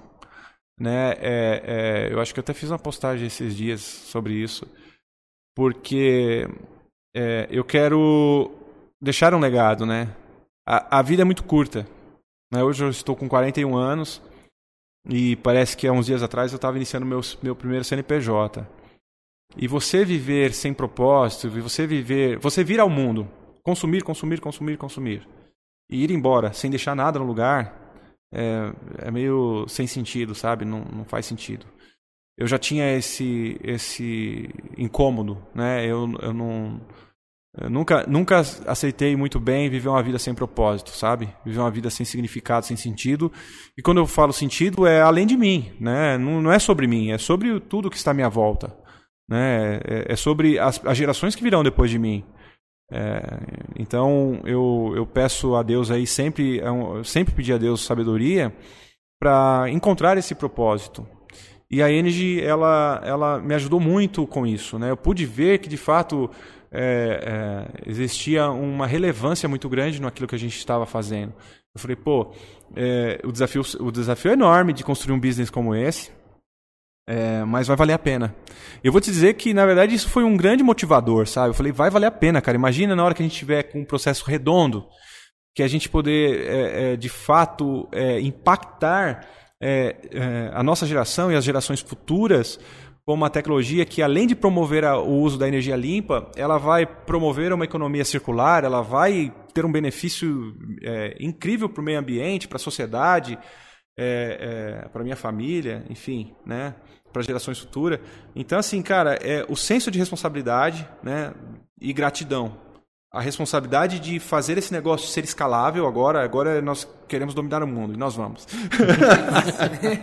nós vamos pro mundo, gente. Anotem isso daí. É, ó, eu tô falando, eu vou fazer uma, eu, tipo, é o Elon Musk do Brasil, esse cara aqui. Daqui a pouco ele tá fazendo oh, foguete, é, Cuidado, não nós, deixa ele saber disso, cara. Pelo amor de ó, Deus. Marca do que marcar o você precisa conhecer o dele aqui, ó. Uma pessoa Enquanto você tá gerando pro, é, né, resíduo aí, você tá reciclando, pô.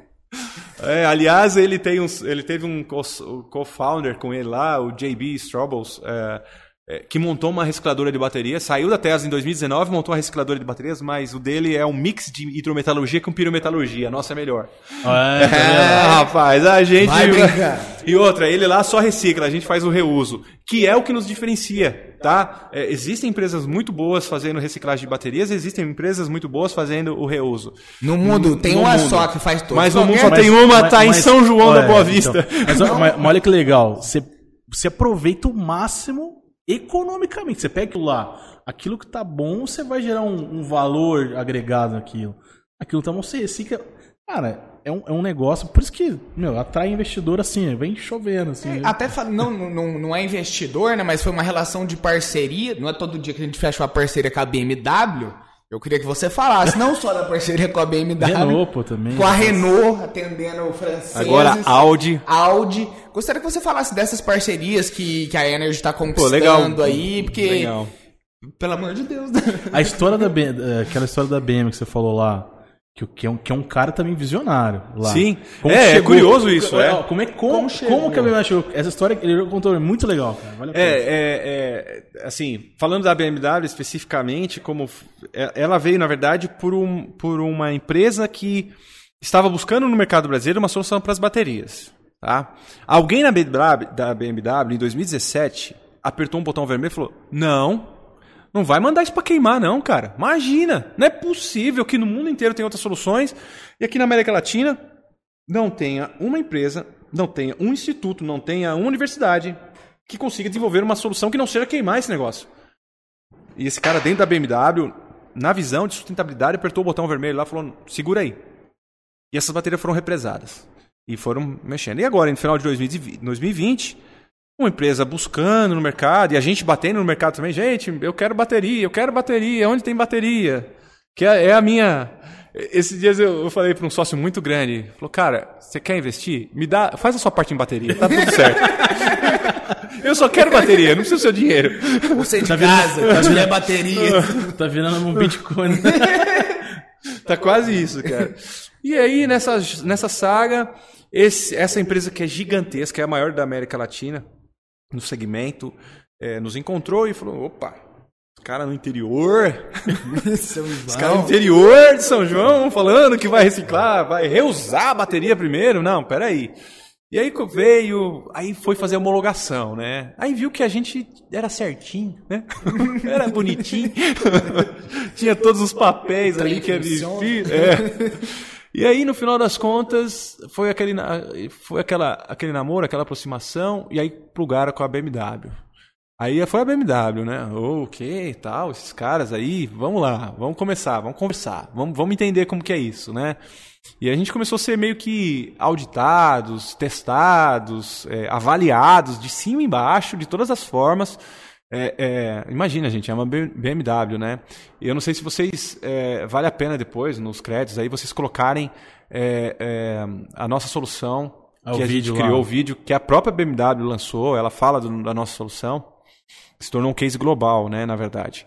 Mas, dando, dando um passo atrás, então, começou esse, esse, esse processo de avaliação. Né, para saber se a gente teria competência técnica e capacidade produtiva industrial para lidar com a, com a marca, né? De uma forma é, atendendo os compliance, né? Toda a, a, a segurança é, é, desse processo.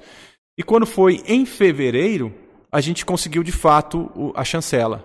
Bateu o martelo, ok, nós vamos oficializar a Energy Source como a logística reversa das baterias, então nós vamos mandar as nossas baterias para vocês a, a fazerem no primeiro estágio o reuso e depois a, a reciclagem eles super acreditaram na gente. Foi muito legal isso e eu, falo, cara, como uma empresa do tamanho da BMW conseguiu é, é, apostar e acreditar, né? Eu brinco que foi a falta de opção. mas, eu, mas, mas, mas eu assim, tipo, esse, esse cara intermediou falou assim, oh, tem um cara lá no, no interior, lá na cidade de São Paulo. Ah, tô atrás de bateria, será que... que vamos, vamos, é, vai, sabe, vamos ver, vai, vamos ver, vamos ver. Pô. Mas no final é, é, é, houve esse, esse, essa, esse crédito que a BMW deu pra gente nesse processo. E logo que eles homologaram a gente, assim, que eles deram ali o ok, é, a, a, BMW estava passando, estava iniciando um processo de inovação global intra é, é, é BMW, né? Dentro da organização era um, um, projeto de inovação global da BMW para a BMW no mundo inteiro. E aí cada BMW dos países é, tinha que apresentar um projeto. Então assim, nós fechamos num dia, tá? Só para vocês entenderem a dinâmica. Fechamos num dia ali, não lembro exatamente, em fevereiro. Uma semana depois, o pessoal faz uma call com a gente. Falei, David, é o seguinte, então, agora que vocês são nosso parceiro da logística reversa, é, existe um programa de inovação global, tal, e a gente tem a oportunidade de apresentar alguma coisa diferente, sabe?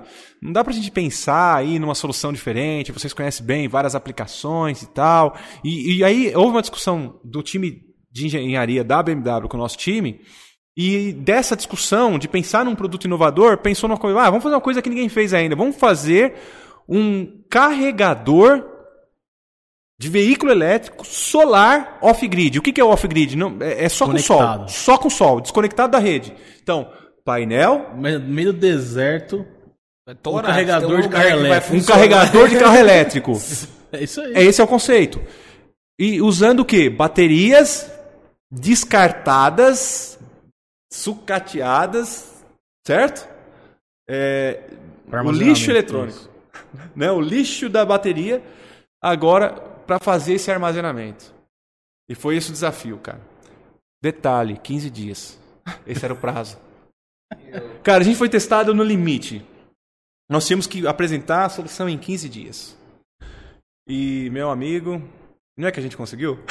Cê, cê tem, falou, um vídeo, é, tem um vídeo no, no, Instagram deles. É... é... que hoje tá meio fora do ar, mas vai voltar. Não, é, o, é. A, gente, a, gente, pode colocar na, na descrição. Não, vale a pena. Vale a pena. Se quiser achar, tá no, no site de Sai vocês. da BMW no nosso site, no nosso Instagram, vocês achar. É Depois a gente. Tiver a vontade de conferir. Que é muito também. legal. Procura Energy Source BMW, que eu acredito Isso. Que, que vai aparecer Sim. também, porque. Cara, é, revolucionário. É, revolucionário. Isso, na verdade, está se tornando um, um produto da Energy que está sendo lançado a partir de janeiro, fevereiro. Então, a gente acabou mirando uma coisa, acertando outra, descobrimos que esse produto ele tem várias vantagens. Porque, querendo ou não, as baterias elas, elas, elas são um pulmão de energia. Né? É, obviamente, na, nessa solução, inicialmente você pode, como o Laert bem é, pensou aqui, sacou? Você pode simplesmente colocar no meio do deserto. Imagina um, um carro elétrico, tá? Que por mais que é, é, pareça uma coisa rara, no Brasil, mas logo, logo, cara, vai ser coisa vai comum. Não assim. tem. Não tem como a gente ficar fora. Existe uma expectativa que até 2030, aqui no Brasil, nós estamos falando de 400 mil veículos elétricos no Brasil. Né? A gente está trazendo um carro elétrico aí nos próximos dias. Na Europa, acho que já parou de fabricar, né? Não, não ainda não. Até 2025. 25? Alguns países ah, tá. na Europa encerram o ciclo de produção de veículos a gasolina e diesel em 2025. Vários países da Europa, 2025. É, já estão. Cara, quatro anos, meu irmão. Quatro anos. Tá aí. Tá aí. Quatro anos. Na Noruega, hoje, 80% de todas as vendas de veículo é elétrico. Noruega. A Noruega é o país que mais está avançado. É outra pegada, não tem barulho. É, é, é mais. É, cara, é muito, falar, é consegue. Você tem... Além de tudo, ser melhor, assim. Eu sei que tem gente que vai que, ah, eu gosto do ronco, do não sei o quê. vai, pode, não, pô, não vai ter mais ronco. Você vai ter que colocar um ronco fake lá, é, cara. Não, mas pior que já tem ronco já, fake. Já, já. pior que tem, cara. Não, teve um país que colocou, na Europa, não sei qual é o país, que ele exigiu isso por barulho. conta da segurança. Porque você não ouve o carro elétrico. É. Então você, você pode ser atropelado e nem viu. Eles estão se adaptando cada vez mais para agradar, inclusive é. quem até hoje tem uma. Mas vai por mim, cara. Daqui um jeito, tempo, né? você vai ter o carro, vai ser uma baita de uma relíquia para, é. sabe? Não, já tenho. Nossa, pega. Não, e o avião elétrico que eu vi Sim, falei, avião elétrico. Avião elétrico. É, avião elétrico. Então vai ser tudo isso, isso vai ser a pura realidade do, do, do mercado até 2030, cara. É, vai ser inundado é, é, essa tecnologia. Então você imagina esse carro né, elétrico, você no seu carro elétrico agora, tá, fazendo uma viagem pro, pro sul de Minas, e no meio do nada você não tem aonde pôr, não tem a tomada ali, Quem entendeu? Aí daqui a pouco você olha, você tem um painelzinho lá com as baterias Energy Source. Aí você vai poder plugar lá e carregar. e carregar. o seu carro de noite, cara. Ah, mas não tem sol não, a energia está nas baterias. Inicialmente foi esse conceito, basicamente de ter um carregador off-grid, mas de, depois nós descobrimos que combinado híbrido, fazer um sistema híbrido, você resolve N dores. Eu nem é, fica para a próxima, para a gente falar é. tecnicamente, porque isso é muito novo e vai ser lançado no mercado. Mas a gente resolveu várias dores desse mercado de, de, de recarga de veículo elétrico. Então estamos desenvolvendo várias parcerias. É, uma delas é uma, uma empresinha chamada VEG, né? Pequena empresa. Pequena empresa, é, que também está com a gente nisso. Enfim, é, é, é, bem maluco, mas vale super a pena. A história da BMW é essa. Depois veio outros parceiros, aí tem um trabalho similar a isso que a gente está desenvolvendo para a, a, Renault, a Audi, e sempre na visão do reuso e da reciclagem. O que me chamou a atenção que eu cheguei a ver foi com a Unesp. Você já até chegou a comentar... A Unesp é nosso parceiro de pesquisa. Ah, eles são parceiros de são, pesquisa mesmo. São. Unesp, Instituto Federal... É, Unesp, Instituto Federal, CNPq, agora, né? CPQD, Unify, Universidade Federal de Santa Catarina... E pouquinho... Uh, Universidade Estadual de Maringá a Energy é uma empresa muito conectada com, com a pesquisa, né, com a academia. É, é foi, foi, um grande aprendizado é, que a gente teve é, nesse processo todo. É, tem seus desafios, porque a academia ela, ela tem prioridades que, que, que, é um pouquinho diferente da, da indústria, mas quando você consegue transitar, quando você consegue dialogar bem, você consegue gerar valor para ambas as partes. Então nós temos eh, linhas de pesquisa pela FAPESP. Você ter um projeto aprovado pela FAPESP é, é a coisa mais difícil. E, e é um baita é um baita selo, né? né? É, e a gente tem hoje um selo da FAPESP, a gente tem um selo do CNPq, bolsas de doutorado. Nós temos aí, enfim, né, um ecossistema de desenvolvimento e inovação, pesquisa aplicada é, é bem bem diferenciado. Né? Então. Perfeito. Vamos pro nosso Vamos fazer um intervalinho. Isso aí. Rapidinho, já, já a gente volta, já continua a nossa conversa. tá muito boa, tá, tá muito boa. boa. Só antes de ir pro intervalo, que a gente não falou Isso, no começo do programa, o Give Talks é uma realização aí da produtora Jaguari, com apoio, mais do que um apoio aí, com uma parceria da Hello Mark e da Octa Soluções. Siga a gente em todas as redes sociais, no Instagram principalmente, onde a gente está divulgando tudo. Se inscreve no canal do YouTube e o nosso estúdio de podcast, ele está disponível para locação. Uma coisa nova que a gente está resolvendo fazer, acho bom a gente tentar por aqui também, a gente está tentando patrocinadores. Caso você que tem uma empresa tenha um interesse em patrocinar esse projeto, só entrar em contato com a gente através do Instagram mesmo. E bom, é isso, falei que tinha que falar. Na volta do intervalo a gente continua a nossa conversa. Voltamos do nosso intervalinho e um assunto que acabou surgindo nesse intervalo, a gente estava conversando no primeiro bloco sobre sustentabilidade, sobre a necessidade das empresas estarem se adaptando. É, e o, Davi, o David, Davi, olha, o David comentou com, a gente, comentou com a gente sobre. É, ele é uma, é uma sigla, né? ESG. Eu gostaria que você comentasse um pouco sobre o que, que é, sobre o, qual é o papel das empresas em relação à sigla também. Não, legal, Dudu. É, o, o, esse, o, ESG, ele em português é uma sigla, né, que na verdade é, é, tem uma base numa, numa, num conceito em inglês, que é Environmental Social Governance, que é negócios que têm impacto de meio ambiente, impacto positivo no meio ambiente, que tem um impacto na sociedade, né? O social aí é aspectos que negócios que de alguma forma contribuem para a sociedade e com gover, governança, né? Então compliance que tem que seguir é, é, é, políticas é, e regras, né? Que são anticorrupção, é, é, que tem um negócio que que, que, esteja totalmente adequado às políticas internacionais e, e, e regionais, locais. É, e a Energy, de alguma forma, ela é ISD na veia, né, como a gente fala, porque o nosso negócio é, pra, é de impacto ambiental. Quando a gente fala da, é, é, da sustentabilidade no aspecto social, economia circular, nós estamos tendo um impacto violento na, na, na, na sociedade e a governança é uma coisa que a gente com o crescimento da empresa está sendo implantado e ela sempre teve essa preocupação de, de, de crescer mais com, com atendendo todas as legislações. Isso que nos deu é, é, condições de estar negociando com uma BMW, uma Renault, uma Audi, uma Ingênico e tantas outras gigantes do, do segmento. É, é, então, assim, hoje, empresas que têm isso, né, empresas ISG, ISD é, ou ESG, são empresas que hoje têm o maior, é, a maior atenção dos fundos de investimento. São as empresas que globalmente elas é, são amplamente aceitas em rodas de novos negócios. E de alguma forma, é, diante de acordo de, o Acordo de Paris e vários acordos globais para recuperação do meio ambiente, para melhoria da qualidade de vida do planeta, é, é, as empresas, as maiores empresas estão buscando isso. Quando fala no social, por exemplo, tem que ter a empresa ela tem que ser adequada, por exemplo, com a diversidade, né? Não ter, respeitando aí sexo, religião, é, espaço para as mulheres, né? Então eu até notei a hora que você estava falando da sua equipe que você foi uma, duas, três, quatro. Eu falei, ué, não, não é normal, não que deveria ser normal, mas não é algo que a gente vê com tanta frequência. Eu tinha reparado, eu nem sabia se tinha alguma coisa a ver. Mas a gente fez porque foi natural, né? Mas tem empresas que têm que fazer mudanças hoje de, de, de board, pra né? No board para se adequar. A, a Energy, 47%, 47% das, eh, da, da Energy é mulher. E mulher na, na, na, no ponto de decisão, né? A, a, nossa CTO, nossa CFO, a nossa eh, líder de, de, nossa head de, de, de reciclagem, é, nossa head de é, SGI, que é Sistema de Gestão Integrada, são, são mulheres. As mulheres comandam lá na, na Energy. Então, assim, a Energy, quando se trata do, do ISG, ela está completamente adequada. Tá? Tanto nas, aspecto de diversidade, da, do empoderamento das mulheres, do, da, da, da sustentabilidade no aspecto ambiental, do impacto ambiental e também nessa questão de compliance, governança. Isso também faz a, a, a Energy ser especial em todo esse, esse processo. É, só um detalhe que eu, que eu acho interessante, se você puder, é, o trabalho do e responsabilidade social que também faz parte disso. É, eu sei que você tem esse, por isso que eu falo, não é por obrigação, né? é uma coisa que faz, é, é da natureza mesmo, sua e da empresa, né?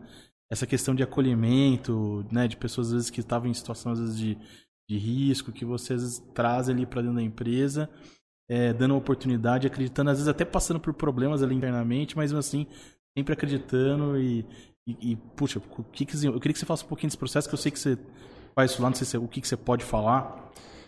É, Laerte e Dudu, a coisa mais importante são as pessoas, né? Se a gente quer um, um mundo melhor, a gente precisa dar atenção para as pessoas. É, as empresas. É, é, hoje está virando um jargão isso, né? Alguns fazem só por ficar bonito na foto, fazer um marketing e tal. Mas eu sempre acreditei nas pessoas. A Energy tem uma cultura muito clara, muito bem definida.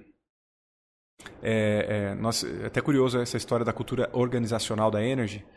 É, antes de eu falar sobre esse aspecto social, dá para falar sobre isso? Pode, pode, pode. Porque é muito legal isso, cara. Isso é uma experiência muito bacana. É, eu acho que foi março ou abril, não sei exatamente, a Energy precisou contratar um executivo, né? Era a primeira contratação de executivo para o time. E esse executivo, poxa, a gente mapeou ele é, é, como uma oportunidade, a gente estava dialogando com um executivo nos Estados Unidos, que estava vindo para o Brasil e queria nos ajudar com o processo e tal. E o cara tinha uma boa a, a apresentação, tinha experiência e tal. Ele fez uma boa venda para gente. E, poxa, ele veio pra cá, ficou uma semana com a gente, e nesse processo que ele ficou aqui, eu senti uma coisa assim, cara, tem uma coisa que não tá dando fit. Mas, contrariando o meu feeling, eu contratei. Aí ele começou 15, 20 dias depois, não lembro exatamente. E no primeiro dia, no segundo dia, no terceiro dia, já tava um negócio assim, cara, sabe, tem alguma coisa errada nesse processo, cara, tem uma coisa errada. E no, no, final daquela semana, da primeira semana, eu chamei o pessoal e falei, e aí? Ah, então, né? O pessoal não tinha. Eles não queriam falar mal, mas. Ah, sabe, não tá, não tá encaixando, né? Não tá encaixando. Aí entrou outra semana, segunda semana, e eu tava lendo um livro muito bacana. Super recomendo aí, vai. Dica, vou anotar aqui, dica aí. Aqui. Esse livro é super bacana. Empresas Feitas para Vencer, Jim Collin. Eu li esse livro, cara. Você leu? ah, legal. Eu tenho na biblioteca aqui. Legal. Ó, indicação do, do Luiz Torres, Isabela que fez podcast aqui. Ah, é? Ele, eu aí. li por causa que ele indicou, cara. Olha aí. Então, muito Até bem. Até depois, uma próxima pergunta, eu quero saber dos livros que você indica pro pessoal que tá em casa. Startupeira, que livro tem que ler? Que Não, pô, legal, legal. Mas eu, eu tava lendo esse livro e no meio do livro ali tinha uns aspectos. Tem uma, uma, uma frase muito bacana na dúvida, não contrate. Falei, putz, eu, contratei o cara na dúvida, velho. Eu sou um cara muito de feeling, né? Eu falei, eu contratei o cara na dúvida. Aí depois ele, ele vem, o livro fala muito sobre essa questão da, da, do tipo de pessoa que você tem para o time. Né? Primeiro, quem? E isso eu uso muito né? no, no meu dia a dia, é, na, na, na, execução, no planejamento, na estratégia. Eu sempre estou mais preocupado com quem, depois o que nós vamos fazer. É, tem aquela, aquele jargão, contrate caráter e treinabilidade. Eu, eu sou muito nessa pegada. Eu estou muito mais preocupado.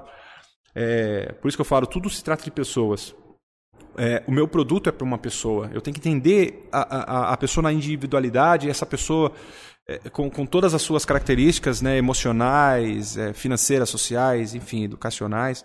Então, é, pessoas é, realmente o que importa em todo esse processo. E nesse dia que eu estava lendo, putz, eu falei, cara, eu contratei o cara errado. Esse cara não, ele não dá fit, ele não, ele não é, se conecta com a cultura. É, aí, naquele momento, lendo o livro, observando a situação, eu percebi que o, o erro ali foi um erro de eu, de eu ter trazido uma pessoa com, com, uma cultura muito diferente da nossa. Né? Quem está ali dentro, quem conhece a Energy Source, é uma coisa que, cara, é o meu desafio para manter. Hoje ela tem 80, ela tinha 10 funcionários, a gente fazia. Hoje ela tem 80, daqui a pouco ela tem 800, eu não sei, mas é o meu desafio e eu vou lutar muito para que essa cultura se perpetue. Lá, a pessoa que faz o café ou que nos ajuda com a limpeza tem a mesma importância do cara que trabalha com inteligência artificial, o cara que é pós-doutor na USP, que está lá comigo, do meu time. Lá todo mundo se trata igual. Não, ninguém é melhor do que ninguém. Nós temos responsabilidades diferentes. Somos seres humanos ali, todo mundo é igual. Isso é uma cultura muito forte na Energy. E esse cara veio de uma, de uma organização Assim, então era um carinha que, né, meio estrelinha e tal. Cara, se esse cara ouvir depois vai ficar ruim. Merece. não, mas, claro, é, não, não. você tem uma cultura. Mas é uma cultura. Era Pronto, uma cultura. Ele, cultura é, diferente. Sem problema. Eu acho que esse é, não, não adianta. Não, né? relaxa. Eu também tô de boa com isso. e quem sabe ele ouvir isso aqui vai ser um boa, uma boa aprendizado. Ajuda.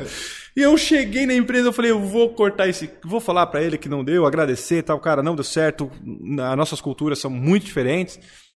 E eu, no sétimo dia eu cheguei na empresa, depois, pum, resolvi, chamei ele.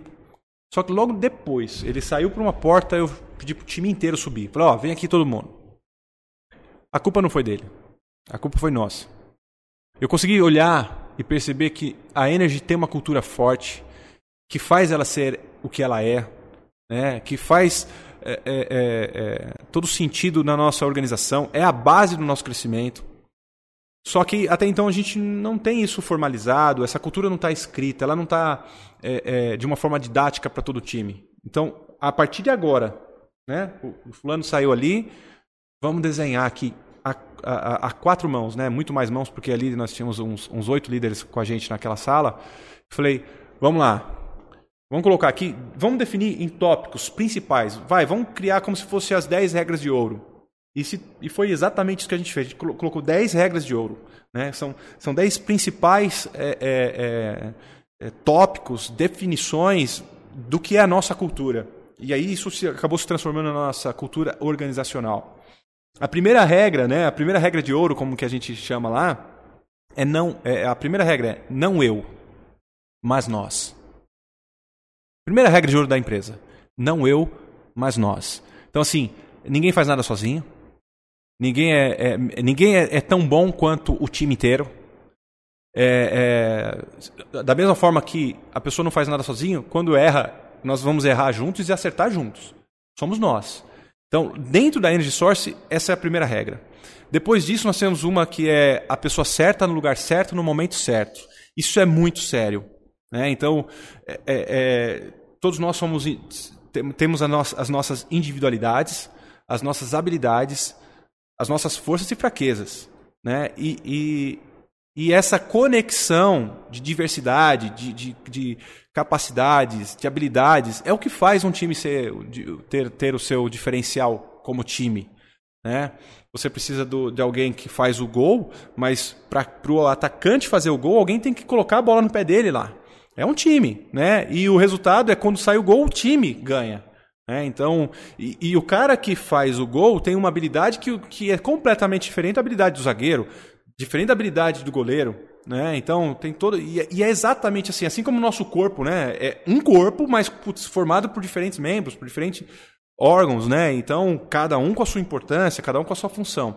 Essa é a nossa. A terceira é foco nas pessoas. Depois a gente pode. Um dia eu vim aqui só para falar da cultura organizacional da Engie, que vale pra caramba. A gente pode fazer.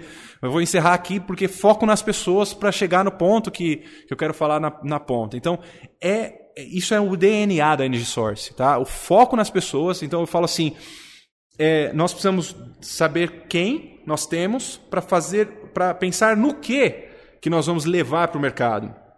E esse o que nós vamos fazer tem que olhar para quem vai receber, que é o cliente no centro da, da, atenção. Né? Não adianta a gente criar um monte de coisa se o cliente eh, não vai fazer sentido para ele, né? não faz o uso. Então, o cliente no centro para que a pessoa cliente consiga ter um bom produto, a pessoa time do lado da Energy Source precisa estar bem, né? para que lá na ponta o cliente também esteja, esteja bem.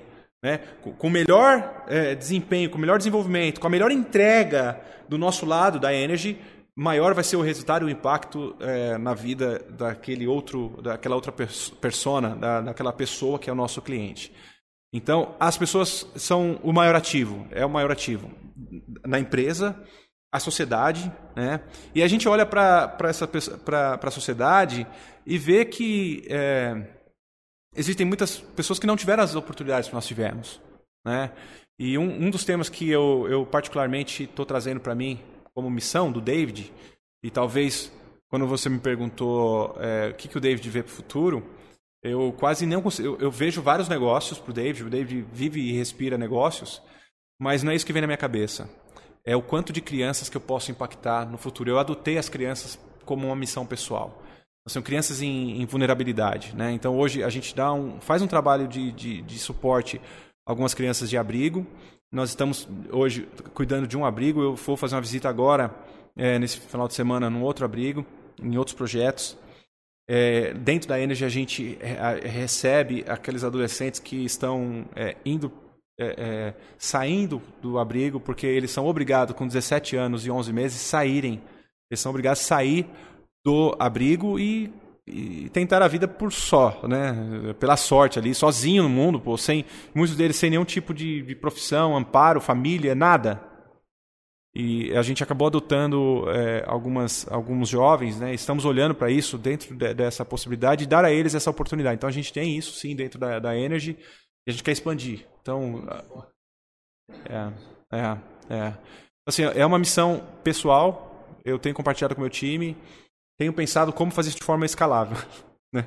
É tudo. Né, né, né, a gente começa a é, pensar grande, pensar pequeno dá o mesmo trabalho, né? É, só que quando a gente fala de crianças em vulnerabilidade, hoje é um, putz, cara, é um número é um número e é uma dor, cara, muito terrível, né? A gente pode fazer um podcast só sobre esse assunto é, aqui. Não, é bem... É, é, e aí eu trago outras informações, mas é, quando a gente fala do social também, né, tem isso que a gente, a gente quer contribuir, a gente só quer contribuir porque a gente sabe que, poxa vida, as crianças, elas, elas, elas são hoje o presente, não é falar que as crianças são o futuro, não, elas, elas podem ser muito relevantes no presente, mas a gente sabe que hoje uma criança que não tem oportunidade, que está numa situação de vulnerabilidade social absurda, a chance dela conseguir alguma coisa na vida vai ser muito pequena. O tráfico está tá abraçando essas crianças, a violência está abraçando essas crianças, o, abuso está abraçando essas crianças, né?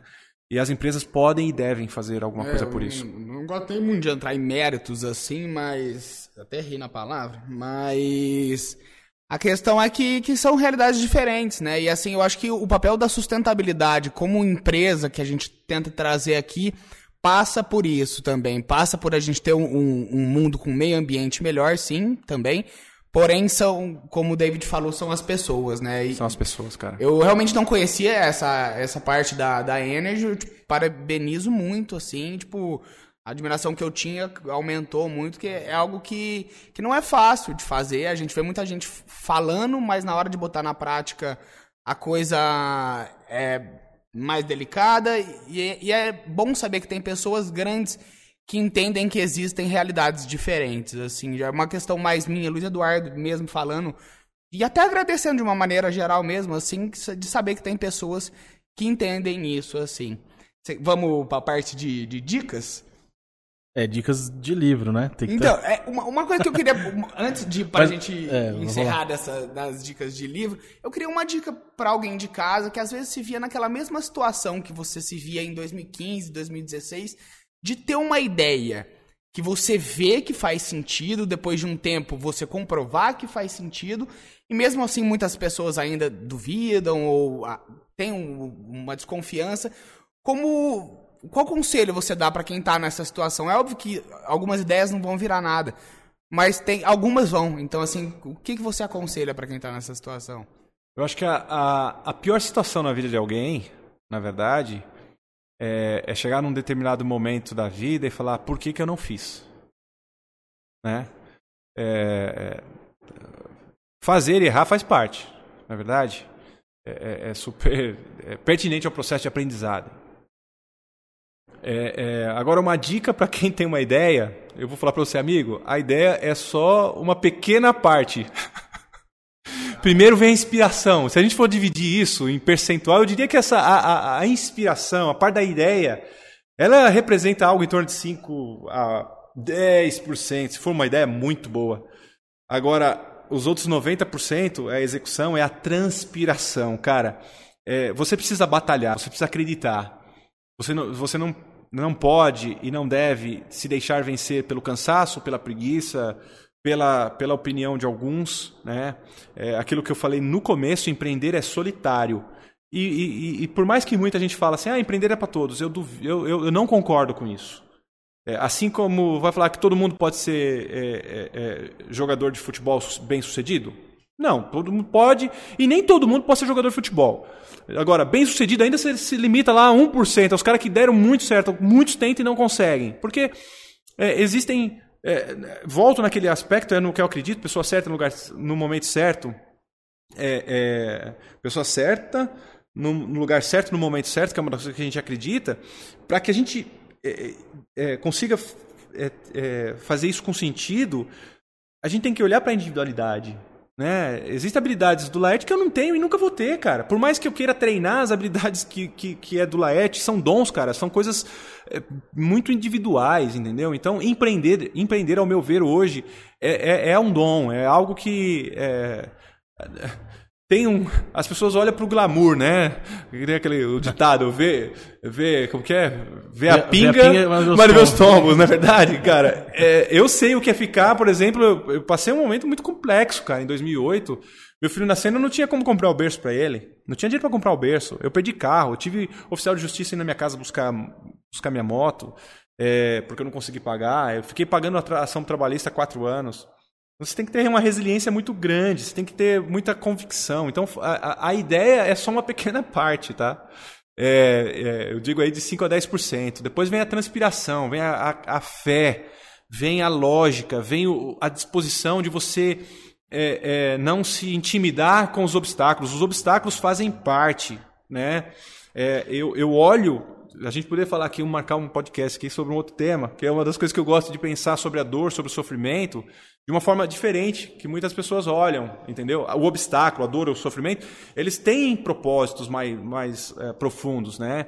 E isso faz parte do empreendedor. O empreendedor ele tem que estar disposto a viver a escassez, ele tem que estar disposto. E, cara, é, é, assim, não é da noite pro dia, entendeu?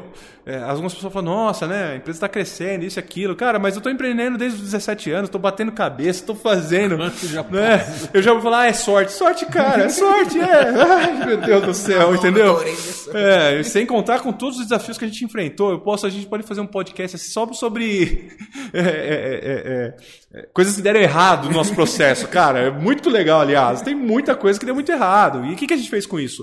É outra coisa que na nossa cultura organizacional, é, é, o erro não é algo que a gente rejeita. Não. O erro a gente valoriza. O erro a gente fala, erramos. O que, que a gente vai aprender com isso? O, o, aonde está a grande lição desse erro? Né? É, é, é, então, assim, é como a gente encara, é como a gente vê. E a nossa cultura organizacional ela é tão útil, cara. Ela se tornou uma ferramenta para decisões, estratégias, contratações, demissões. A gente contrata pela, pela, pela cultura e demite pela cultura. A pessoa, quando vai entrar na Energy, ela faz lá um, um, uma integração e na integração ela, ela é obrigada a entender a cultura da Energy. E é até legal os depoimentos, e depois a, a Hello Mark vai fazer pra gente um, uma produção de vídeo, né? E, entre tudo. É, aí, a produtora. Ah, é a produtora. Produtora. Opa, opa.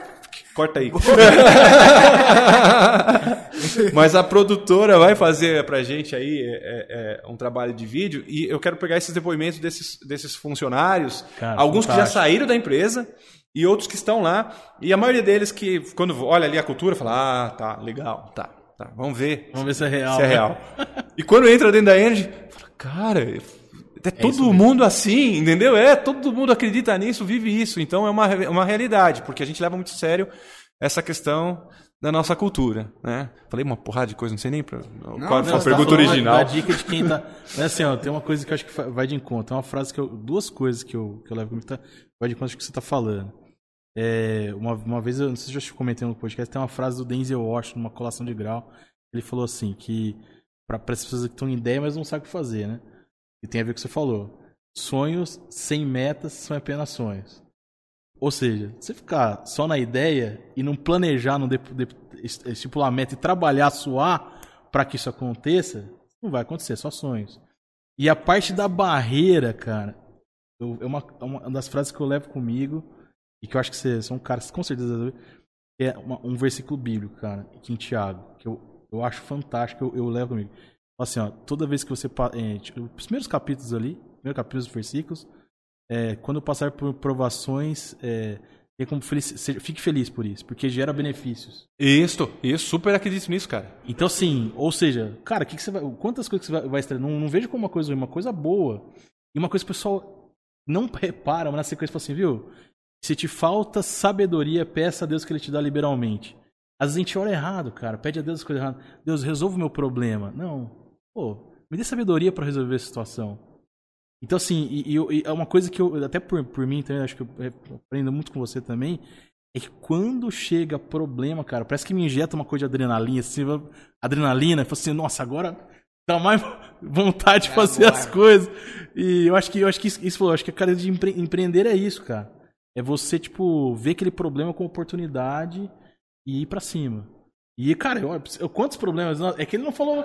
Não, um tem que ser um podcast só sobre problemas. Só, é, com certeza. mas, mas, de fato, assim, cara, é uma das coisas que eu sempre estou pedindo a Deus todos os dias, pela manhã, quando começa o meu dia, é sabedoria, cara. É, é, porque a gente está lidando com coisas, com pessoas, pessoas são complexas, eu, eu, eu olho para a Energy, né? E, e falo, poxa, fazer bateria é fácil. Eu falo isso, eu brinco lá. ah, você pensa, pô, é, nossa, cara, AI, inteligência artificial, IoT, blockchain, todas essas coisas todas. Isso é fácil, velho. Difícil lidar com as pessoas. Né? Mas quando você põe o devido valor nas pessoas, é, eu acho que metade das, da, da, da metade do desafio você já consegue avançar e vencer, né? É, então, assim, eu acho que tem a transpiração, eu acho que tem o um aspecto de valorização das pessoas, valorização da oportunidade, e você tem que se apaixonar pelo problema que você quer resolver, né? Então, falar, putz, eu tô... Porque empreender é, é, é... Aliás, eu tenho o meu propósito de vida desenhado, né? Vocês querem ouvir? Claro. Demorou para eu chegar nesse ponto. Talvez ele, ele sofra revisões, né? Mas eu estou bem assim. Eu acho que faz muito sentido para o momento que eu estou vivendo, né? É, o meu propósito de vida é, é, é resolver problemas, é transformar problemas em oportunidade através do empreendedorismo. Tá? Então começa a é, transformar problemas em oportunidade através do empreendedorismo, é, mapeando e desenvolvendo pessoas e investindo. Aí volta de novo. Invisto, é, empreendendo e resolvendo, transformando problemas em oportunidades, é, mapeando e desenvolvendo pessoas. Então, eu pretendo fazer isso até o último dia da minha vida. Né? É, me, me, me, consigo me identificar com esse, com esse propósito. Então, eu acho que esse meu propósito fala muito sobre a questão da ideia. Porque eu sou um cara que tirei várias ideias do papel. As empresas que eu montei, eu montei do zero. Alguns negócios totalmente diferentes. Não tinha nada daquilo. Eu, e eu estava descobrindo algo, trazendo uma inovação para o mercado. É, é, e, e, e, isso eu, eu, pude aprender muito com esse processo, mas eu consigo entender que isso se faz através do quê? Se apaixonar por um problema, putz, esse é um problema, como eu transformo isso? Como eu transformo isso numa oportunidade? A partir do momento que eu consigo transformar isso numa oportunidade, eu preciso de pessoas para fazer isso. Então eu tenho que mapear as pessoas. A partir do momento que eu mapeio as pessoas, que eu falei, contrato é honestidade para treinar habilidade, aí eu vou para o segundo passo, é, é, a treinar habilidade, é desenvolver essas pessoas, né? Então assim, cara, é, é, e lá a Energy é prova viva disso, né? Eu tenho um time sensacional e aqui eu vou dar um negócio que eu acho que é uma das, uma das coisas mais incríveis que eu tenho dentro da Energy. É, a gente tem um one-on-one -on -one lá, um bate-papo um a um direto, né? De, de, vez em quando. E eu tive a alegria, cara, de como empreendedor, é, olhar para alguns, alguns colaboradores nossos ali do time e eles falaram assim: cara, não vejo a hora de chegar, chegar segunda-feira. Hã? Essa coisa é nova para mim. E, e, eu não segundou. vi uma pessoa. Eu, é, segundou. Eu não vi uma só pessoa, vi algumas pessoas falando. Por isso que eu quero logo que a, é, que a, que a editora produza esses vídeos com o nosso time lá. Tá? Como é o nome da editora mesmo? É, Vamos é fazer produtora um... Jaguari. Produtora Jaguari. Putz, tenho certeza que esses caras são os melhores. Se caso quiser um vídeo aí, tenho certeza que a Jaguari é, são os caras e vocês vão nos ajudar Não, vamos, com, vamos com, essa, com esse conceito. Que eu quero que, que o lado de fora da Energy conheça o que aconteça dentro da Energy. O meu objetivo é transformar a Energy é, e uma, uma, empresa incrível, uma das uma melhores empresas para se trabalhar, para se desenvolver e mais, né? Porque eu, é. eu tenho certeza que o pouco que eu conheci daqui, eu já tenho certeza que, que ela é, é. Acho que a gente está num processo, né? Logo, logo a gente vai avançando mais esse processo. Vamos para, cara, para perfeito. Ô, oh, David, de verdade, eu queria agradecer muito, cara, a tua presença. Imagina, Tem um carinho imagina, muito grande por você aí, pela sua Igualmente, família, por, pelas pessoas que estão ali com, contigo. Eu tenho o prazer de conhecer muita gente, a Bruna, a galera lá, o Douglas, que também é recente, mas, cara. E foi indicação um, sua, né? Tem um, é um grande carinho por ele também. Enfim, Sim. cara, é, é, assim, eu acho que. E a gente tem muito essa. eu acredito muito, que a nossa cultura está muito alinhada com a sua, que eu acho que Sim. isso é importante. E, cara, eu quero ser mais vezes aqui, porque, fala a verdade. Demorou, nenhuma, sem dúvida demorou, nenhuma. demorou, tamo É junto. gostoso bater esse papo e com certeza tem muita gente que, tá, que vai ver e vai se inspirar e vai tirar algum insight, que vai aprender alguma coisa. E faltou uma coisa só para finalizar que eu quero ouvir. Minha indicação de livro vai para startup, alguma coisa. O que, que você, de onde você busca conhecimento? Cara, um livro só startup, finalizar. Startup para você entender como organizar, Vou notar, hein? entender a nova economia é o Smart Money do John Kepler. Acho que é um, é um playbook fantástico, é um livro fantástico para quem quer é, entender a nova economia. Se você tem um negócio novo, uma ideia nova, é, é, e pensa de uma forma como eu vou estruturar esse meu negócio já numa nova economia. Gente, nós estamos vivendo uma transição, o mundo mudou. Não existe mais né, aquela velha economia, isso já acabou. Então, é, os livro, o livro Smart Money do John Kepler ele é, ele é sensacional. É, tem um outro livro dele também, é, o, o Poder do Equity. O Poder do Equity, mas aí já na visão do, é, do, empre... do é, o poder do equity vai te trazer uma visão já do investidor, né? Como, como, como esse universo dessa nova economia do lado do investidor, venture capital, o, todo o processo, né? O early stage ali, é, é, é, o início da jornada da, da, da startup, o fundraising, o, processo de fundraising, né? de, de levantar capital para você é, desenvolver o seu negócio, toda essa dinâmica de fusões, M&A, aquisições, esse universo então, o poder do equity, a gente falou que comentou do, do, Empresas Feitas para Vencer. Eu li esses dias um livro fantástico, que eu me identifico muito, chama Especialista em Pessoas, do Thiago Brunet. Cara, esse livro Esse é demais. Esse livro é demais. Quem que é o livro? Thiago, Thiago Brunet. Brunet. Vai te dar putz, uma visão muito legal Fala, é das é pessoas. Especialista em Pessoas, do Thiago Brunet. É... Tem um, um outro livro que é muito bacana, que é um livro mais tradicional, Exponential Organization. Em português, eu acho que é Organizações Exponenciais. É, Salim, não lembro agora o sobrenome, Salim alguma coisa, mas é, é, é, ele é um clássico, tá? Esse livro vai, vai mostrar esse processo da nova economia, né? É, como que a, a, Uber é uma empresa né, é, gigantesca sem ter um táxi sequer, né? Vamos falar assim, né? Como que a Netflix chegou onde estava, sendo que lá no início da jornada ela bateu na porta da Blockbuster tentando fazer uma, uma venda é. para Blockbuster, né? E a Blockbuster rejeitou, falou que esses caras malucos né? aí e tal. Então esse livro é um livro muito bacana de se ler também. É... Ah, enfim, Não, né? tá ótimo. Tá louco. Tá Já dá pra. Né? é, não, pra quem tá em casa, até pra gente aqui, eu tenho certeza que esse podcast foi, pra quem tá. Pra quem tá em casa, foi uma aula mesmo. Pra mim, que tô aqui, foi uma aula. Eu te agradeço muito pela, pela prazer. participação no, no nosso programa. Valeu, agradeço Dudu. mais ainda pelas experiências que você acabou passando aqui pra gente. E sem dúvida nenhuma vai ter um próximo. Então, já pro pessoal de casa também. Logo o David vai voltar aqui. David, muito obrigado pela Obrigado, participação. imagina, eu que agradeço, Tem mais alguma coisa que você quer colocar? Não, cara, eu só quero agradecer. Agradecer porque eu acho que, putz, é uma, uma baita oportunidade.